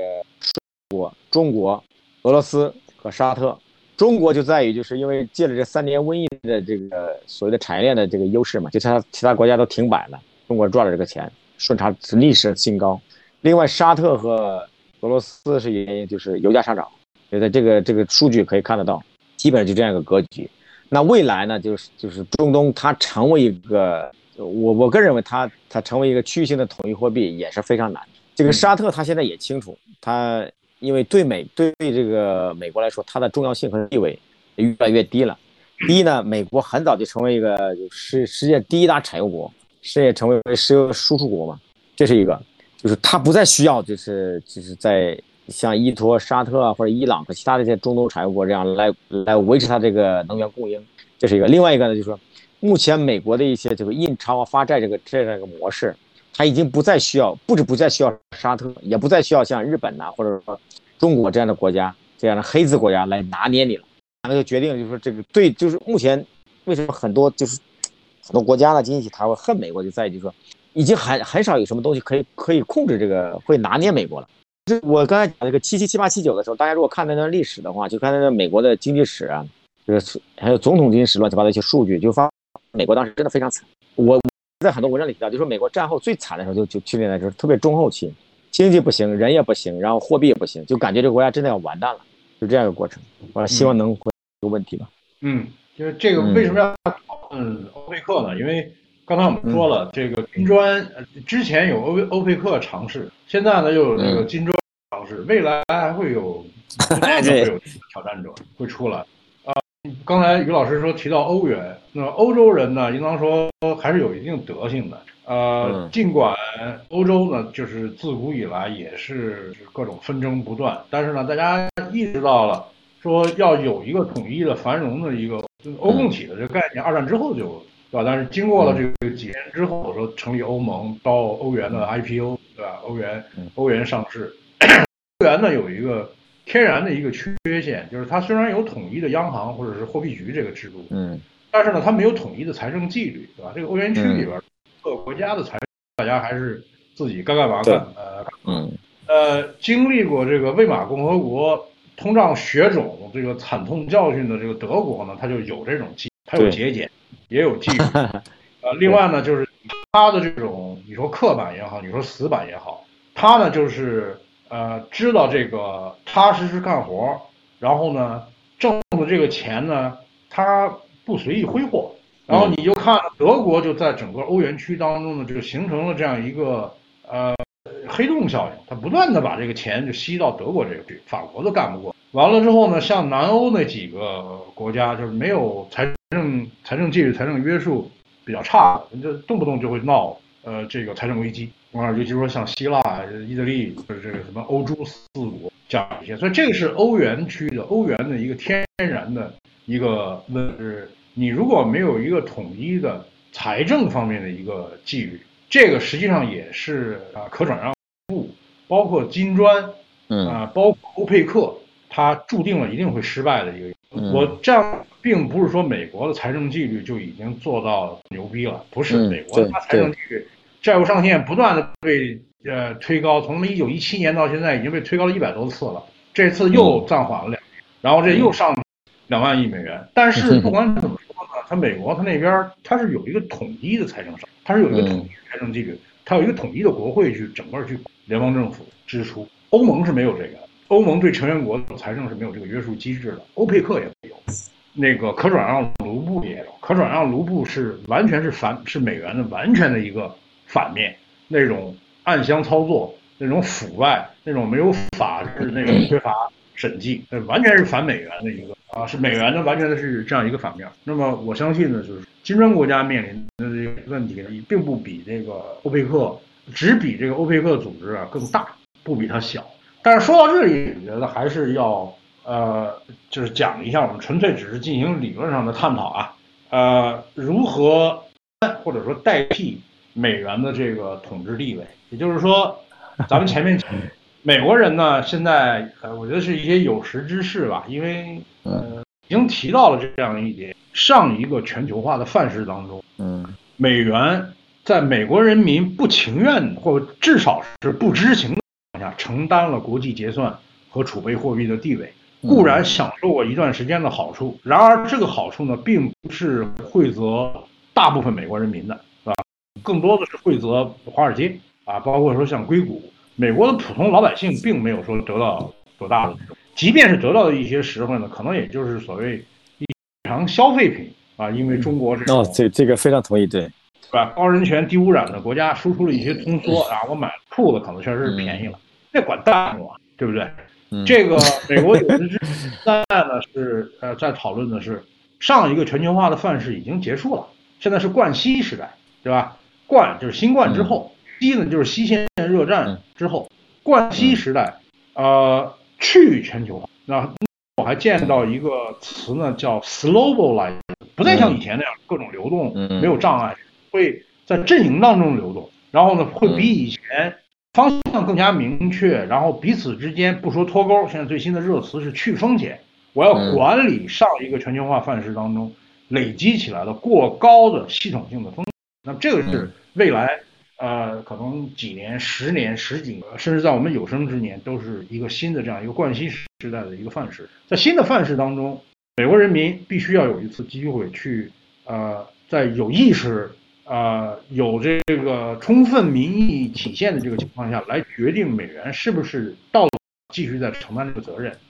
那么我们最近看到呢，就是拜登上台之后呢，从他开了两次世界民主大会到呃。很谨慎的在跟啊日本啊，就是这个北美自由贸易，跟加拿大、跟墨西哥，这是已经算是当地已经都做好了。这个我看他也不会呃再动。然后跟亚太区，包括跟日本，包括跟英国，包括跟欧盟，嗯，这个阵营当中的自贸协定啊，无论是简单的这个双边的，还是他参加这个多边的，他现在都还没有用最后的主。这个我相信呢，就是。呃，在下一次明年的这个美国总统大选，呃，可不会有什么定论。就是即无论是拜登继续再干四年，或者特朗普卷土重来，这个事情他都不会说是在简单的在四年总统任期当中的简单一次。但是很显然，在这个冠希时代呢，美国现在是在进行一个啊，也算是一个过渡。那么我我个人的观点啊，就是在美国人。重新计算美元承担这个国际地位的风险收益之后，他很有可能会做这样一个决定，就是我不再承担这个国啊。于老师刚才讲过，之前就要求他的盟国，包括之前的联邦德国、这个日本，甚至在奥巴马当政期间还要求过中国，说你要呃呃承担这个负责任大国，你要当一个所谓的 responsible stakeholder，嗯啊，甚至提出了 T two 这样一个概念，你要帮我承担这方面的这种责任。对吧？呃，从这些基本事实呢，我们可以看出，美国人想退出这个地位，是因为他自己一直在做风险收益。他现在就觉得这个风险太高了，负担太重了。他呃引起的这个美国国内的呃会族群、阶级、阶层的这种撕裂、对立，甚至是对抗，已经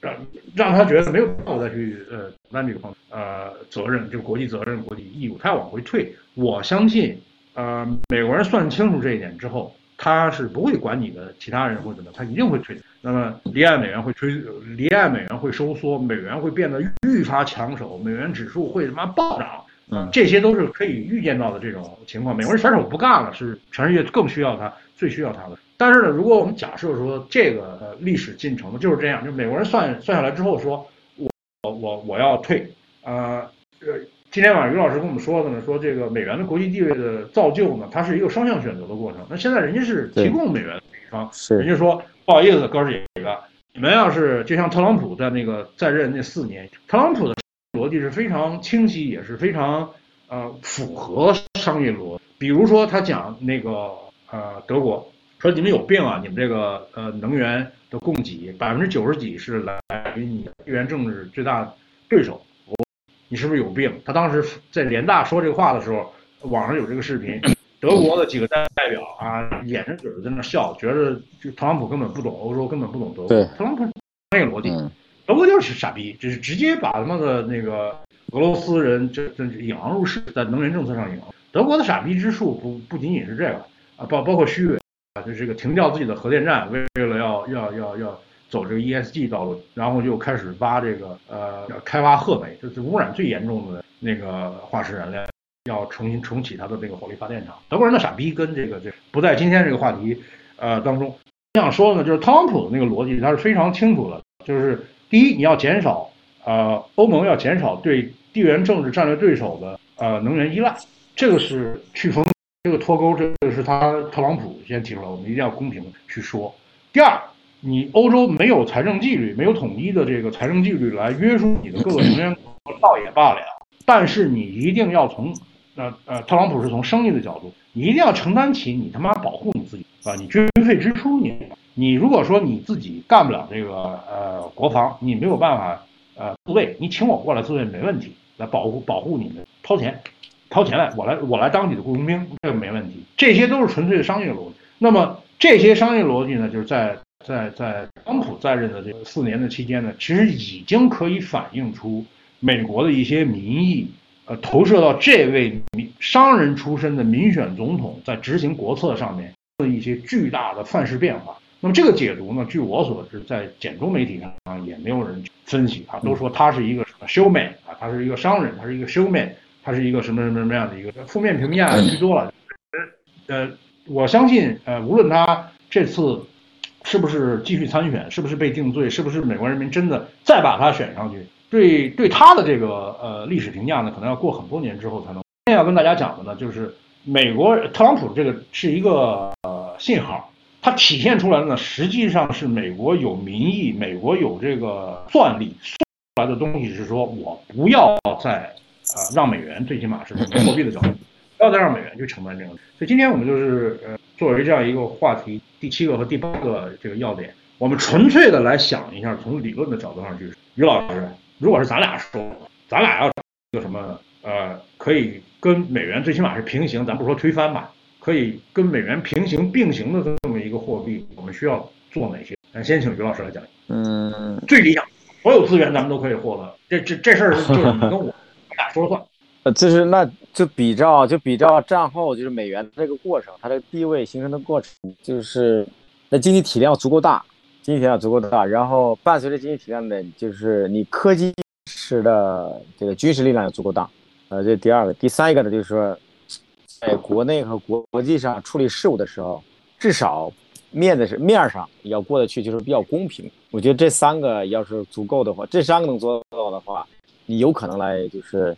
做做一个平行的世界嘛。嗯，呃，第一个刚才就是足够经济足够强大的，就是它可能里边有一些就是所有实体经济啊，就总量这块，还有一个就是你的金融的基础设施是否能够配合。因为你要是说你的货币成为国际货币的话。啊，那你的这个国内的这个财政政策呀，呃，金融这个货币政策呀，还有这个你的市场金融市场就不完全是你一家的了。那那你说你一家也可，你的钱是你自己的本币嘛？但你要你要承担着这个，就是以本币本币计价的这个资本，国内国外的资本就大进大出，这是一个非常大的挑战。呃，我接着就是刚才主任这个问题，我就说一点，就是跟这个有点像像编外的这个一个话吧，就是这个美国他要做的话，其实他的主动性就是他要至少把目前这个地位或作用降低，他是有可能做到的，就是他逐渐顺差嘛，把呃就是所有的产业链从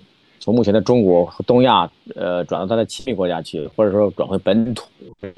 他是有可能把呃顺差。每年减个百分之十，是这个对世界来说是个非常恐怖的事情。这是一个，另外一个呢，就是呃，包括中国其和其他阿根廷这样这些国家，就是民族主义国家，他大家在呼吁就是除掉或者减减少降低这个美元霸权。但是我在想，其实这些国家就是这样呼吁和号召的国家，他们没有考虑过，就是如果没有这样一个，不管是不是美元，其他的就是其他的货币没有这样一个主导货币的话，或者你成为霸权货币也没关系。就说你这些国家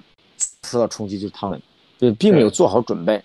这是一个非常大的问题。呃，就是前前一阵儿咱俩说到那个上一次应该提到吧，就是对结合这个美元和人民币的关系，就是目前这种格局继续发展下去的话，对对人民币来说是一个非常非常大的压力。就是我相信官方肯定没有准备好，也不想看到。那对对大部分民众来说。大家可能也根本没有想到这个问题，这个就是真的出现动荡的话，是是没法控制的，是可能会一泻千里吧。这个，对。啊，还当然你可能一泻千里，就像是去年那个俄罗斯那样，就是你把门锁起来，然后你一年比如给你两万，但是实际上是你各种手续不给你批嘛，你排一大队，可能就是给你换个美金两百美金这种，这个是情况是非常非常可能的。对，那这这这是我一个，对，这是我一个考虑，对对对，嗯，对。对，这是所以就是这个这个逻辑，如果说呃大家想的明白的话，就说你要替代它真的非常难，就是觉得非常绝会，就是想明白了觉得会非常绝望。嗯，就我是想，日本和德国，当年德国就是在八十年代九十年代的时候，他们应该是想明白想过这个事情，说对接呃对接手就对接手美国这个要求呢，他们是想的比较清楚的，就干不了嘛，就是他不愿意拿着国内这个动荡作为代价。来承担这个所谓的这个国际上的面子。那个波斯腾曾经讲过，他不是对我讲，他是对中国这个央行那波人讲。他说，他说过去一百年没有一个国家的货币呢是官方主动国际化的，没有一个国家是只有人民币是提出来的。这个是小十年前他们这个应该是一一六一七吧。嗯，这个是这个是在网上能可以查到的。嗯，他的意思就是说，就是中国是否做好了准备？当然，这个话是这样的，就是沃尔克在那个视频。书里头也提到，就当然很多人在在在就是骂他嘛，就是说这个不想让我们出头，就是一直想压着我们。但这个东西 就是说你你不在这个位置上，没有这个经历的话，你肯定不会这么想。没错，呃，我想是就是在特别理想的情况下，就这事儿咱俩今天晚上说了就能就能就能办。怎么跟 美元比？或者你怎么去创造一种新的货币，或者是在现有的这个法币当中达到一定的条件，你能够跟美元并行，让这个市场选择你，让用户选择你。我觉得有一些最基本的条件，刚才于老师说的，经济规模足，然后呢，呃，要讲信用，有法治，对吧？这个要公开透明，不能再弄得跟他妈那个可转让卢布似的，你就是几个红二红三在在在操纵一个。操纵一个黑箱，对吧？这个是完全不会建立信任的。我觉得在这些基础之上呢，就首先在这个基础之上呢，我认为可能还有一些其他的必要条件。呃，就是第一，你不能够有外汇管制啊，那个这个钱可以自由的进，呃，这个钱的自由进出啊，一定是跟信息和人的自由进出一定是相辅相成。你从来没有听说过任何一个经济体，它呃只管钱。它不管人和信息，从来没有过人、信息、资金啊，一定都是同时可以自由进啊。这个就是呃，几年前疫情之前啊，那这个上海市政府组织一个就是外资金融机构的一个座谈会，说呢，我们二零二零年就要把上海建成国际金融中心了啊，在座的都是国际金融机构的这个这个老大，对吧？这个来来来来谈一下我们这个事情啊做成了，就大家配合一下怎么宣传，就是当时是这么一个。那我就我就我就说了，我说那咱们得定一下国际金融中心啊，对吧？到底是定义定义非常好，对啊，否则鸡同鸭讲。哎，我说我对这个国际金融中心的这个理解就是很简单，就是做到资金、信息和人员的来去自由啊，你不能够设置不能够设置障碍。就当时会议就冷场了啊，那参加参会的领导好，没有叫保安，对吧？没有说哎，保安把这个人给我架出去。但是呢，意思是那个意思是那个意思，所以如果你这你一个要跟美元并行的一个货币的发行人，你要实行信息、人员和资金的这个自由流动，这个本身就是一个极高的门槛，不是说你一个封闭社会开放一个特区，弄一个什么什么什么什么保税区、什么试验区就能做到的，这个不完全不是，你必须是整个系统一个。因为刚才于老师一直也在说，你要有各种各样的这个。第二一个呢，就是哪怕不是某一个国家的法币来承担这个地位，而是一个国家联盟或者说是一个货货币联盟承担这个地位，那他们里面还要有一些基本的必要条件是什么？它要有基础经贸协议，多边的经贸协议，然后来解决我们的这个贸易失衡可能会出现的贸易失衡的问题。只要有贸易，就一定会有越多边失衡的越严重。所以这个也是你可以看到，在冠希时代。多边贸易协定现在已经越来越不吃香了，别说贸易协定了，多边国际组织都越，因为不管用，是吧？是求用不顶，联合国这种穷用不顶，干嘛呢？咱不是咱俩面对面，咱俩自己谈，咱谈妥，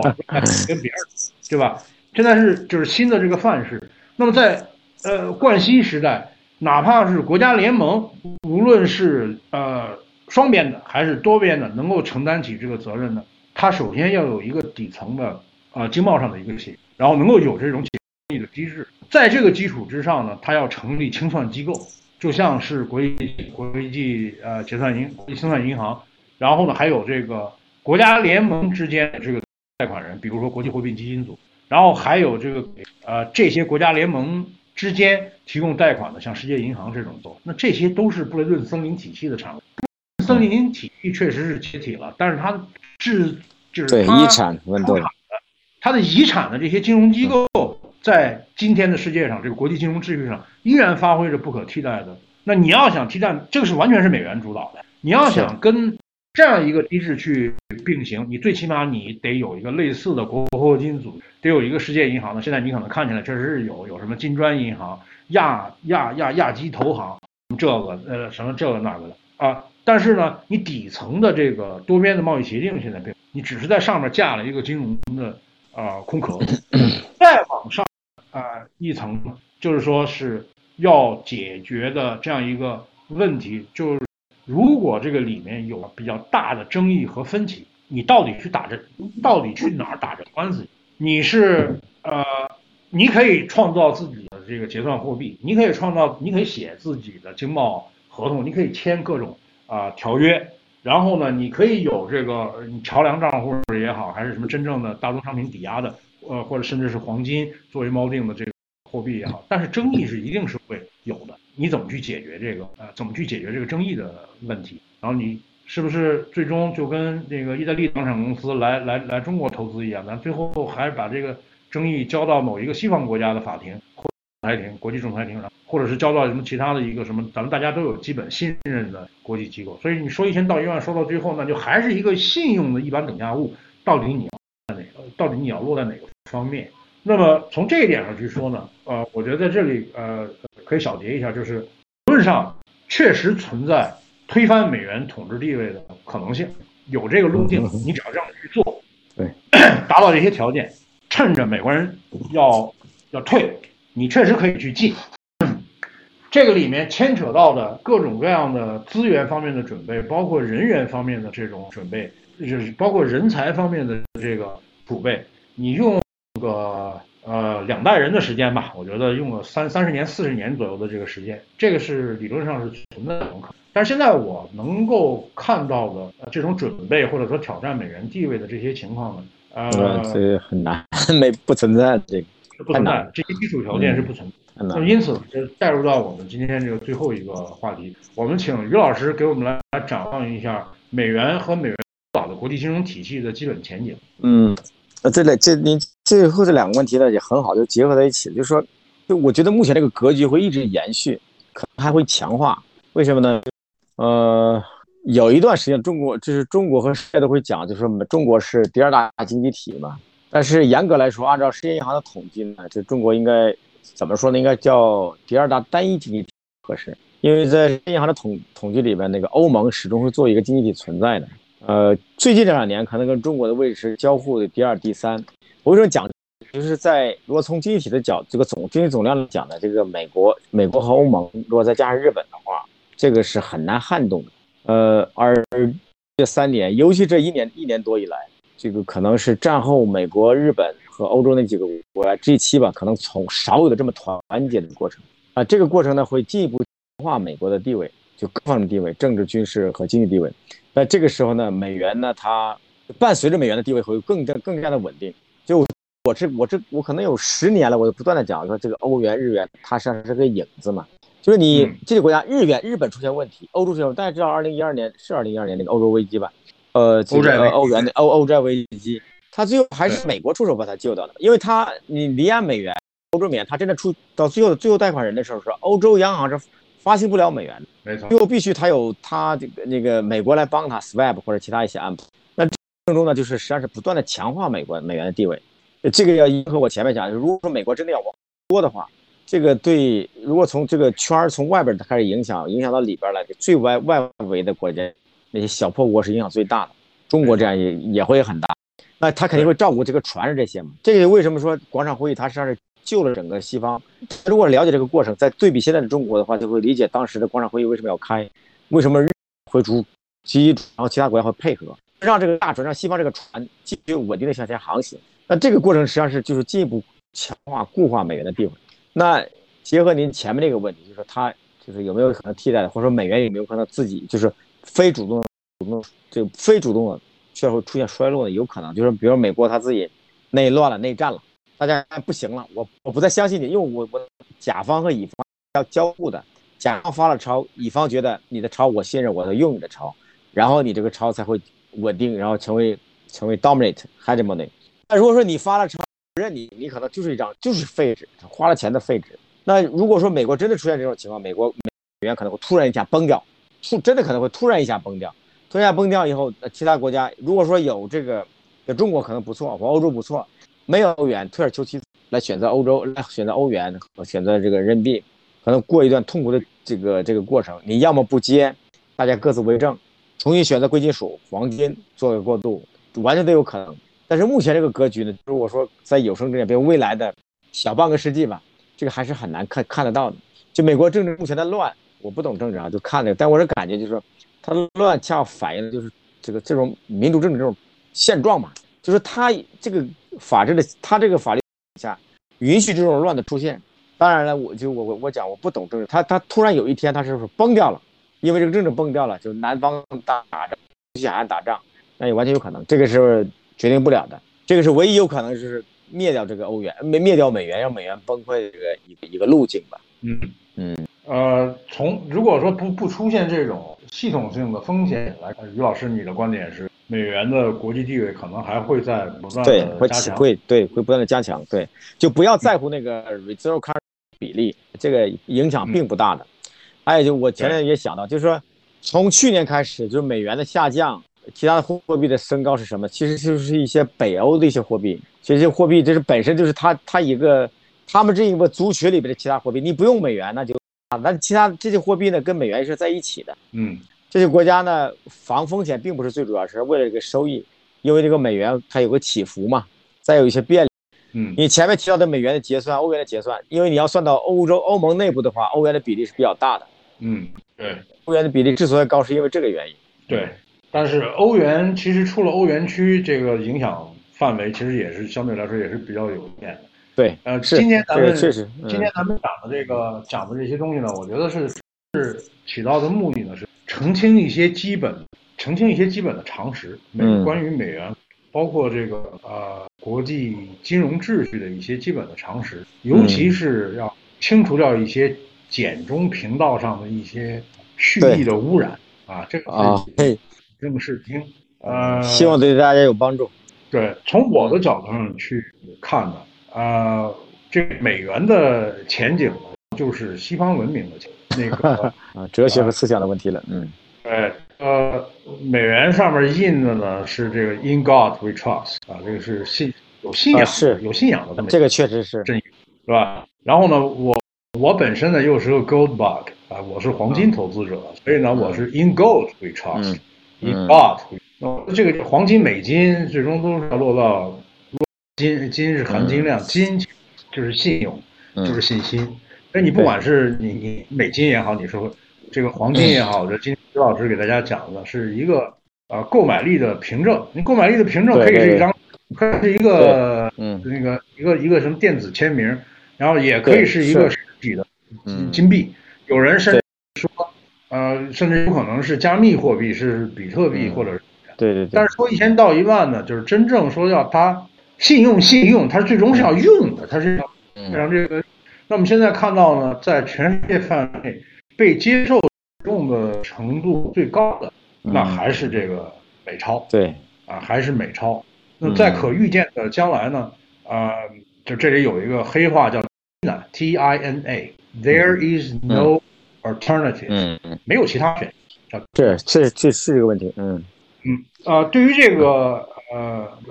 我的美元的前景呢？我个人是这样一判断，就是它的集体算力会在新的呃范式当中呢，啊可能会有一次，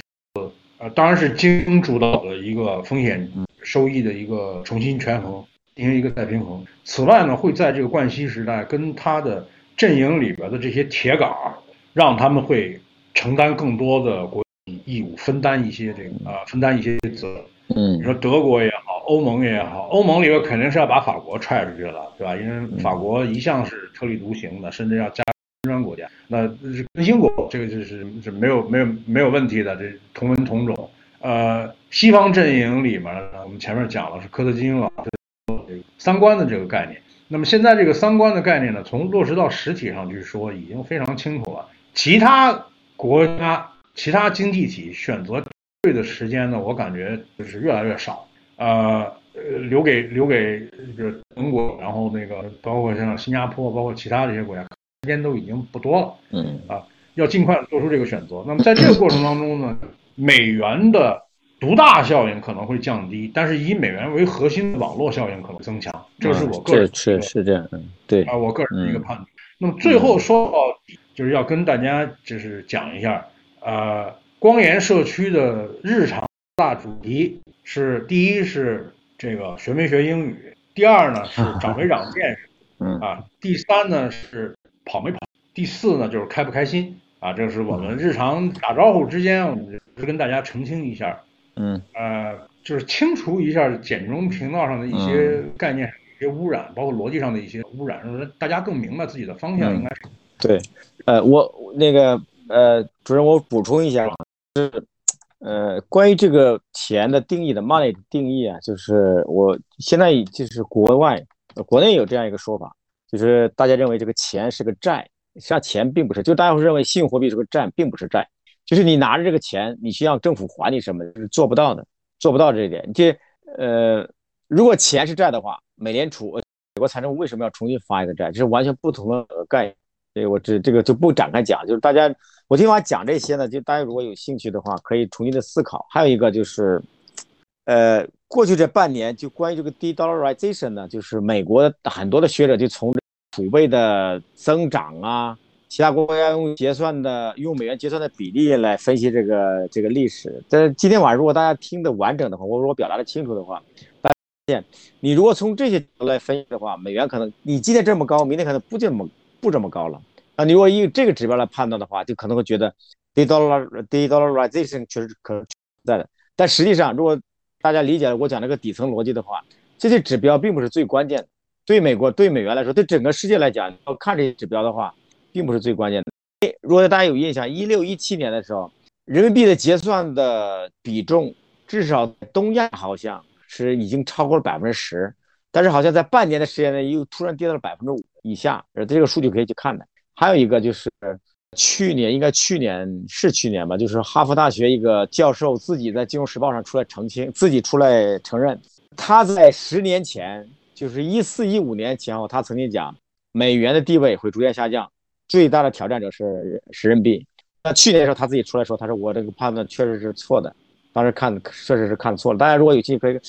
这个我忘掉了。呃，希望我讲这些呢，大家如果能串起来的话，就对会有个帮。这个回头我们不要被误导。嗯。啊，我们程序员会做一个这个音频文件，然后那出了之后，大家嗯，我们再去看一下怎么整理一下文字稿，然后到发给大家。就是我的这个采访的主题啊，提纲啊，这个嗯呃呃这八个要点，我觉得就是给大家形成一个对美元体系认知的几个支柱，就打一个基础。嗯。先呃理清楚一些最基本的概念，什么是什么，为什么是呃这个样子，是怎么造就今天这个地位的。然后他对对对对，在这个赛跑的过程当中，他有哪些参赛的选手，还有谁？参赛选手的基本素质到底是什么？我觉得讲到后呢，就是刚才说到了光源社区的日常四个主题，也是结合今天讲的这个内容是什么呢？呃，无论你是现在。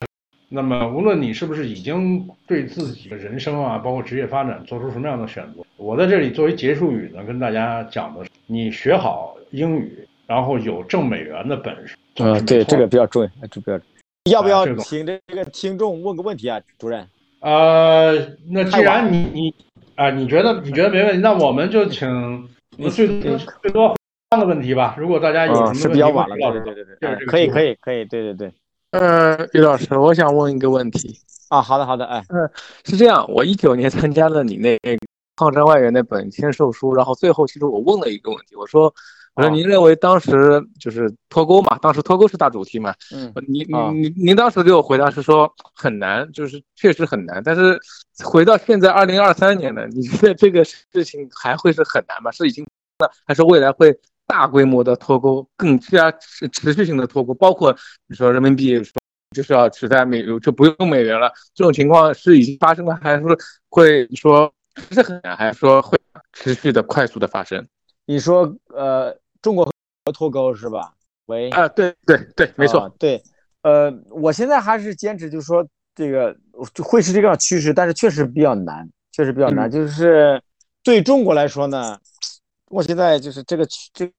你大家都知道，但是不可言说的原因，就是这个路子走的会路子走的会比较快。但是我我我在很多场合讲过，也写过，就我本我实际上是个重商主义的人。呃，我一直我一直讲，就中国是从九零年代开始，尤其是两千年以后 WTO 以后，中国的经真正的经济增长是贸易推动的，就对美国出口顺差推动的。因为你顺差以后，你才有投资这些概念。呃，当然这个过程中呢，中国的官员包括是很多学者，他是不承认这一点。但我相信，从今年的开始，越来越多的人承认这一点，就是你没有了出口以后，你这个你所有都要趴窝。这个中间这个逻辑呢，就是我我是过去的时间不断的在讲，可能现在就是不是我，当然不是我讲的结果，是现在这个现实教导了中国人，包括中国的官方。从这个角度来讲呢，我是觉得国中国国内的力量会促使着，不管是。极端强硬的力量，或者说下面的民间，他还是会就没有路可选。嗯，因为现在中现在你会看到，就是这是即使到目前，真正拉动中国经济增长的，可能还是出口，尤其是过去三年。嗯，这个会中会会会促使这个官方决策者会努力的，在恰当和必要的时候去跟这个美国和西方来重新来处理好这个关系，这个是一个难的一个原因。第二个原因就在就是说，美国呢，它两方互相对对方的需求来讲，美国是就是美国对中国的需求远远少于中国对美国的需求，特别是就是如果说因为是世界货币嘛，没有这样一个世界货币。中国自己的发钞是有问题的，这个我在 YouTube 上讲过，大家如果有兴趣可以听。嗯，但是美国呢，从目前来讲，它这个转移的过程它是时间的，这是一个，而且还有一个就是，但这个时间不是不是说不可以完成。我我我比较我比较反感的一个说法就是，这个产业链不能转，就是有有一个问题说你不能产不能转移的话，那中国为什么在 WTO 以后可以起来？呢？才从日本和美国转移过来的，但是对这个对美国来说呢？就需要一个过程，还有一点就是，这么多年，美国金融界、产业界在中国有很多的利益在这儿，这个是需要，这个是需要清理的，不是一一蹴而。呃，四八年、四九年之后，两国就是这个四九年之后，这个党建立了新的这个政体，这个在放了三十年，中间有个非常大的一个一个节点，嗯，就是。就两国的资产，美国在在中国就是在最后签协议的时候，就是这最后出了一个问题，或者倒数第二个问题，就是这个资产的断，就是补偿嘛，就是类似这种问题，这个是有历史的。像对美国来说，用这个目前这个全球化，再加上这有很多这个利益比当年的五十年前、七十年前更要深，这个是要纠扯起来的话是比较痛苦的。那当然说，如果真的发生战争，来一次四四六四七。那个利益可能就是说，可能一笔勾销也完全有可能。那在那个情况下，你探讨是否得得 coupling，呃，已经意义不大了。嗯嗯，就从正常交往来讲，就是这个确实比较难。明白，确实比较难。另外还有一个就是，就是刚才主任也提到，就是就是叫 deglobalization。如果从仅从过去三年的一个数据来看，呃，这个美国这方面这这帮研究人员的做的非常细，就是。中国和美国之间并没有 globalization，反而对来讲是一个 reglobalization 的过程。这个数据是非常清，因为第一，中国获得顺差从美国的顺差更多了。嗯。另外，中国在全世界，我前天微博好像在微信里提到一个，就是中国在全世界这个总出口份额里的中比重，但是过去三年是提高的。嗯。提高的比重已经超过了历史，就是二战以后的德国和日本，就是只有二战前后、二战以后的美的比重。才占到了，才中国是排第二的，但这也说明一个问题，就是美国的觉醒，你可确切可以叫觉醒反制吧，和其他国家反噬，你你不能长到天上去，人家要吃饭嘛，嗯，所以你只能是不断的缩小的过程。这个对中国来说呢，是就现在一个节点，就是你四面八方都漏风，四面八方都有压力，就这个格局。嗯，明白明白，谢谢谢谢谢谢。嗯嗯，应该我想应该能说清楚吧？如果说你结合数据的话。这个这个是这个数据是比较多的，嗯，我我我理解就是，嗯，其实淘的创口是还是有一些不可能说马上说一两年之内发生对这个重大情况，这个是对他他会逐渐一个他会逐渐挤压你，但是确实很难，嗯嗯，确实比较难，感谢感谢，但这个难还是主要体现在中国，特别是平民的居民身上，嗯嗯，这是比较痛的，是，谢谢谢谢，好，谢谢你的支持啊，谢谢谢谢谢谢老师啊，嗯嗯。啊，在最后一个问题吧。好好，要不咱们好，还有谁有问题？嗯，写也可以，发也可以。啊，没有没有提问的话，咱们今天这个会就先开到这儿，因为两个小时了，我这个那已经要要十一点了。开对，开始的时候耽误一点时间。嗯，感谢于老师给我们讲课，咱们感谢感谢大家，感谢大家，谢大也感谢大家的参与。如果有什么问题的话，可以会后发电邮啊，然后在群里边说，然后我们看一下。下面的那个讲座，如果是有幸能够，光言财经面向全网华人，普及财经常识，提高财商险商，构筑风控防线，守卫财务安康。感谢收听光言财经播客，光言财经祝您强健身心，百毒不侵。